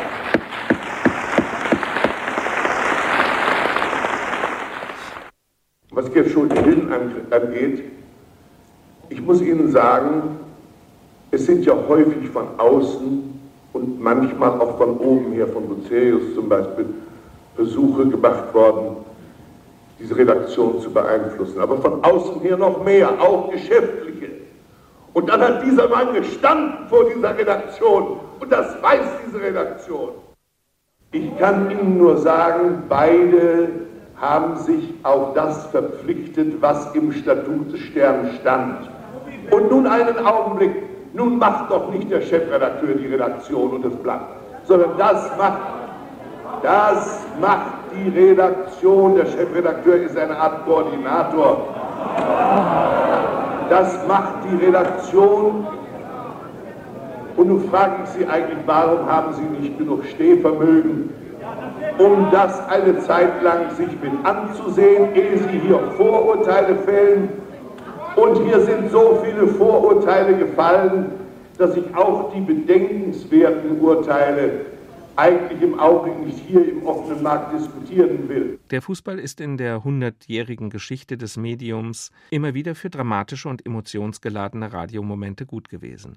Und da wir schon die Weltmeisterschaft von 1954 in einem Originalton porträtiert haben, jetzt zum Abschluss unserer Rückschau in O-Tönen ein Tondokument von der Weltmeisterschaft 1990. Beim nächsten O-Ton können jedem Fußballbegeisterten die Tränen in die Augen kommen. Denn am 8. Juli 1990 gewann die deutsche Fußballnationalmannschaft die Weltmeisterschaft. Und Franz Beckenbauer war damals der Teamchef und gibt natürlich nach dem Endspiel sofort ein Interview 1-0 gegen Argentinien. Und dieses Interview strotzt nur so von einem Selbstbewusstsein und man ist so stolz auf die eigene Leistung und man würde sich nur die Hälfte davon für die heutige Fußballnationalmannschaft wünschen. Na gut, äh, wir sind natürlich überglücklich, äh, Weltmeister zu sein. Ich glaube, es hat sich keine andere Mannschaft in diesem Turnier so verdient wie die deutsche Mannschaft. Wir haben von Anfang an großartige Leistungen gebracht. Und das haben wir von der, vom ersten Spiel bis zum letzten Spiel auf einem hohen Niveau durchgezogen. Auch heute, über 90 Minuten, war nie ein Zweifel, wer das Spiel gewinnen wird, obwohl wir sehr lange gebraucht haben, bis wir endlich das Tor geschossen haben. Aber wir haben 90 Minuten die Argentinier an die Wand gespielt. Und ich kann mich an nicht eine einzige Situation erinnern, äh, dass für unser Tor gefährlich war. Also auch heute ein sehr dominierendes Spiel unserer Mannschaft und der Sieg, glaube ich, wenn er auch nur 1 zu 0 und durch Elfmeter ausgefallen ist, aber war hochverdient. 100 Jahre Radio ist ein wunderbares Buchprojekt von Clemens Zimmermann, Dimut Röther und Hans Sarkowitsch, über das wir hier jetzt etwas ausführlicher, aber längst nicht erschöpfend gesprochen haben. Meine unbedingte Empfehlung, wenn Sie sich für Medien und Zeitgeschichte interessieren, 100 Jahre Radio in Deutschland, erschienen bei der Bundeszentrale für politische Bildung und dort auch für günstige 7 Euro zu beziehen. Frau Röther, können Sie uns dieses Buchprojekt hier noch vielleicht einmal kurz vorstellen? Das Buch 100 Jahre Radio in Deutschland wurde initiiert von der Historischen Kommission der ARD, die sich zusammengesetzt hat mit der Bundeszentrale für politische Bildung. Und sie haben beschlossen, sie haben sehr früh daran gedacht, dass dieses Jubiläum ansteht. Also schon vor drei Jahren oder länger als, als drei Jahre ist das, glaube ich, her, dass die ersten Gespräche stattfanden. Und dann äh, wurden Herausgeber gesucht und da wurden Herr Sarkovic angesprochen, Professor Clemens Zimmermann von der Universität Saarbrücken und ich. Und ich habe mich sehr gefreut, dass ich an diesem Projekt mitwirken durfte, weil ich äh, finde, Radio ist wirklich ein tolles Medium. Und äh, 100 Jahre Radio ist natürlich auch eine tolle Zeit, auf die man zurückblicken kann. Und es ist eine wahnsinnig interessante Geschichte. Und dann war natürlich unsere Überlegung, wie machen wir jetzt ein Buch zu 100 Jahre Radio, was jetzt nicht nur eine Chronologie ist oder was sich zu sehr in Details verliert. Und wir haben uns da zusammengesetzt als Herausgeber und haben dieses Thema Radio aufgesplittet in verschiedene Dimensionen. Also es geht um die Stimme im Radio, es geht um die Kultur im Radio, es geht um die politische Bildung, um das Radio als Redemokratisierungsmedium, was Herr Sarkovic eben schon mal erzählt hat. Es geht natürlich ganz wichtig auch um Radio als Propagandamedium im Dritten Reich. Es geht um Radio als Kulturfaktor, um Hörspiele, um die Radiopersönlichkeiten, auch ein sehr wichtiges Kapitel, weil viele von denen, äh, die in den 80er Jahren Radio gemacht haben, eben wie Thomas Gottschalk oder Oliver Welke, die sind jetzt bekannte Fernsehmoderatoren. Man kann dann auch so Medienkarrieren sich dann nochmal vergegenwärtigen anhand von solchen Geschichten. Und äh, wichtig war uns eben, dass jedes Kapitel für sich steht auch und für sich lesbar ist und dass es aber ein großes Gesamtbild ergibt, dass wir das Radio sozusagen in seinen vielen Facetten abdecken. Ja, und es gibt einen eigenen Teil mit Stimmen. Wie geht es weiter im Radio? Das, was Sie ganz am Anfang gefragt hatten. Das sind ganz interessante Ergebnisse, die dabei herauskommen. Also die Stimmung ist da positiv und es gibt viele, viele Ansätze, wie das Radio in die Zukunft geführt wird. Also es war nicht die Intention unseres Buches, nach 100 Jahren die Radiogeschichte zuzuklappen für immer, sondern ganz im Gegenteil zu zeigen, es geht weiter. Und was das Radio auch, äh, Frau Röder hat es ja gesagt, was Radio gesellschaftlich auch gemacht hat, die Mobilität, äh, die plötzlich, wenn man das Kofferradio mit hatte, oder äh, die anderen Kulturen, die vermittelt wurden, auch die Rolle von den, den amerikanischen, britischen Soldatensendern, zum Beispiel AFN, äh, spielt ja eine ganz große Rolle eigentlich in der Radiosozialisation von vielen Deutschen. Und, und, und. Also diese verschiedenen Punkte, die also aus der Vergangenheit kommen, in der Gegenwart sind und dann in die Zukunft weisen, dieses Buch sollte alle diese drei Facetten umfassen. Frau Röther, Sie waren zusammen mit Hans Sarkovic und Clemens Zimmermann die Herausgeber dieses Buches.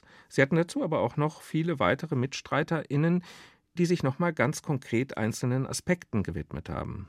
Also wir haben uns diese verschiedenen Facetten überlegt, äh, die wir beleuchten wollen. Und dafür haben wir Autoren gesucht und zum Glück auch gefunden. Und es war tatsächlich so, dass die meisten, die wir angesprochen haben, sich gefreut haben, dass sie da an dem, an dem Buch mitwirken können. Wir haben ganz wenig Absagen bekommen. Und dann haben wir tatsächlich zu Beginn haben wir eine Sitzung gemacht, wo wir uns einmal alle zusammen getroffen haben, weil uns wichtig war, dass wir so einen gemeinsamen Spirit haben, also dass wir eine gemeinsame Idee haben und dass sich das auch ein bisschen überträgt auf alle Beiträge. Und das finde ich ist auch sehr gut gelungen. Und ganz wichtig ist natürlich dann auch der hintere Teil, den das äh, Deutsche Rundfunkarchiv dann bestückt hat, mit den wichtigen historischen Fakten, wo man dann tatsächlich auch nochmal chronologisch äh, nachlesen kann, was ist wann passiert. Also ich denke, das ist ein toller Fundus, in dem man immer wieder blättern kann, wenn man sich dafür interessiert. Herr Sarkovic, Archive spielen sicher bei der Arbeit eine große Rolle. Welche besonderen Archive werden denn für 100 Jahre Radio wichtig? Ja, interessanterweise natürlich die Radioarchive. Äh, denn das Buch hat ja viele Abbildungen, auch auf Fotografien. Und die liegen zum Teil in den äh, Archiven der öffentlich-rechtlichen Rundfunkanstalten. Da gibt es ja immer Bildarchive, soweit sie erhalten sind. Äh, da konnte man daraus schöpfen. Da sind sehr schöne Abbildungen drin. Es gibt viele private Aufnahmen, aber es gibt auch in sehr vielen Städten, Landesarchiven und so weiter dann auch wiederum Abbildungen, äh, die man nutzen kann. Das ist schon erstaunlich, wenn man die Entwicklung des Radios sieht, wie vielfältig es sich abgebildet hat und wie viele Menschen sich also mit dem Radio, im Radio haben fotografieren lassen. Äh, das war immer ein besonderes Medium.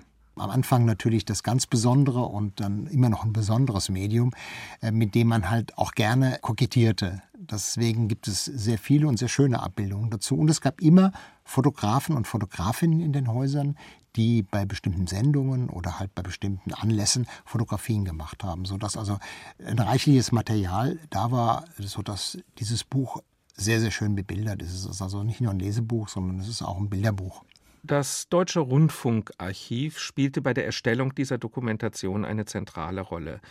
Vielleicht können Sie uns dieses besondere Archiv einmal kurz vorstellen, Frau Röther? Das Deutsche Rundfunkarchiv ist ähm, eben eine Einrichtung der ARD. Das sitzt hier in Frankfurt auch. Und das Deutsche Rundfunkarchiv, dort ist tatsächlich alles nein, es ist nicht alles archiviert, aber sehr, sehr viel archiviert, was an, an wichtigen O-Tönen gibt, was es an wichtigen Sendungen gibt. Für Leute, die historisch mit dem Radio arbeiten, ist es unverzichtbar und dass dieser Fundus, der da steckt, also das, da sind richtige Schätze, die man da heben kann.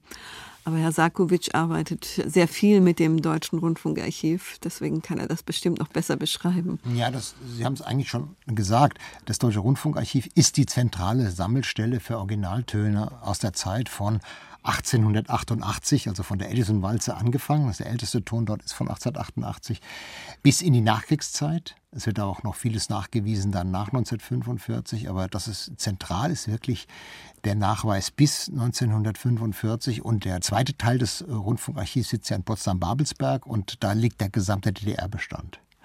Also das heißt, das ist eine ganz zentrale Quelle neben den anderen äh, Rundfunkarchiven in Deutschland. Aber das Deutsche Rundfunkarchiv ist das historische Archiv.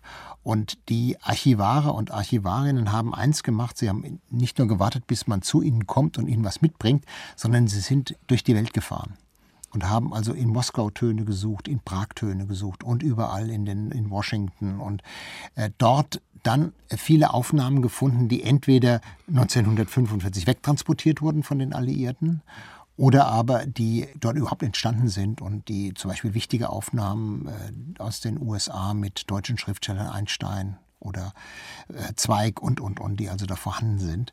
Das ist schon sehr, sehr interessant und das Material ist eine unglaubliche Fundgrube, aber das sind auch die anderen Archive der ARD. Man glaubt überhaupt nicht, wie viele Originaltöne in den Archiven äh, archiviert sind und äh, die man anhören kann. Und das Leben, das deutsche Leben von 1900 bis 2020, äh, 2022 jetzt, lässt sich wunderbar auch mit Radiotönen dokumentieren. Vielen Dank, Dimut Röther. Vielen Dank, Hans Sarkovic, für das Gespräch. Das war Archivschätze, das Beste aus 100 Jahren Radio. Heute im Gespräch mit den beiden Herausgebern der Dokumentation 100 Jahre Radio, Dimut Röther und Hans Sarkovic. Das überaus lesenswerte Buch mit zahlreichen wunderbaren historischen Fotodokumenten ist bei der Bundeszentrale für politische Bildung erschienen und für überaus preiswerte sieben Euro zu beziehen. Die aktuelle Sendung finden Sie wie immer in unserem Podcast-Angebot auf hr2.de und in der ARD Audiothek. Mehr Hörspiele in großer Vielfalt sind jederzeit in der App der ARD Audiothek zu finden.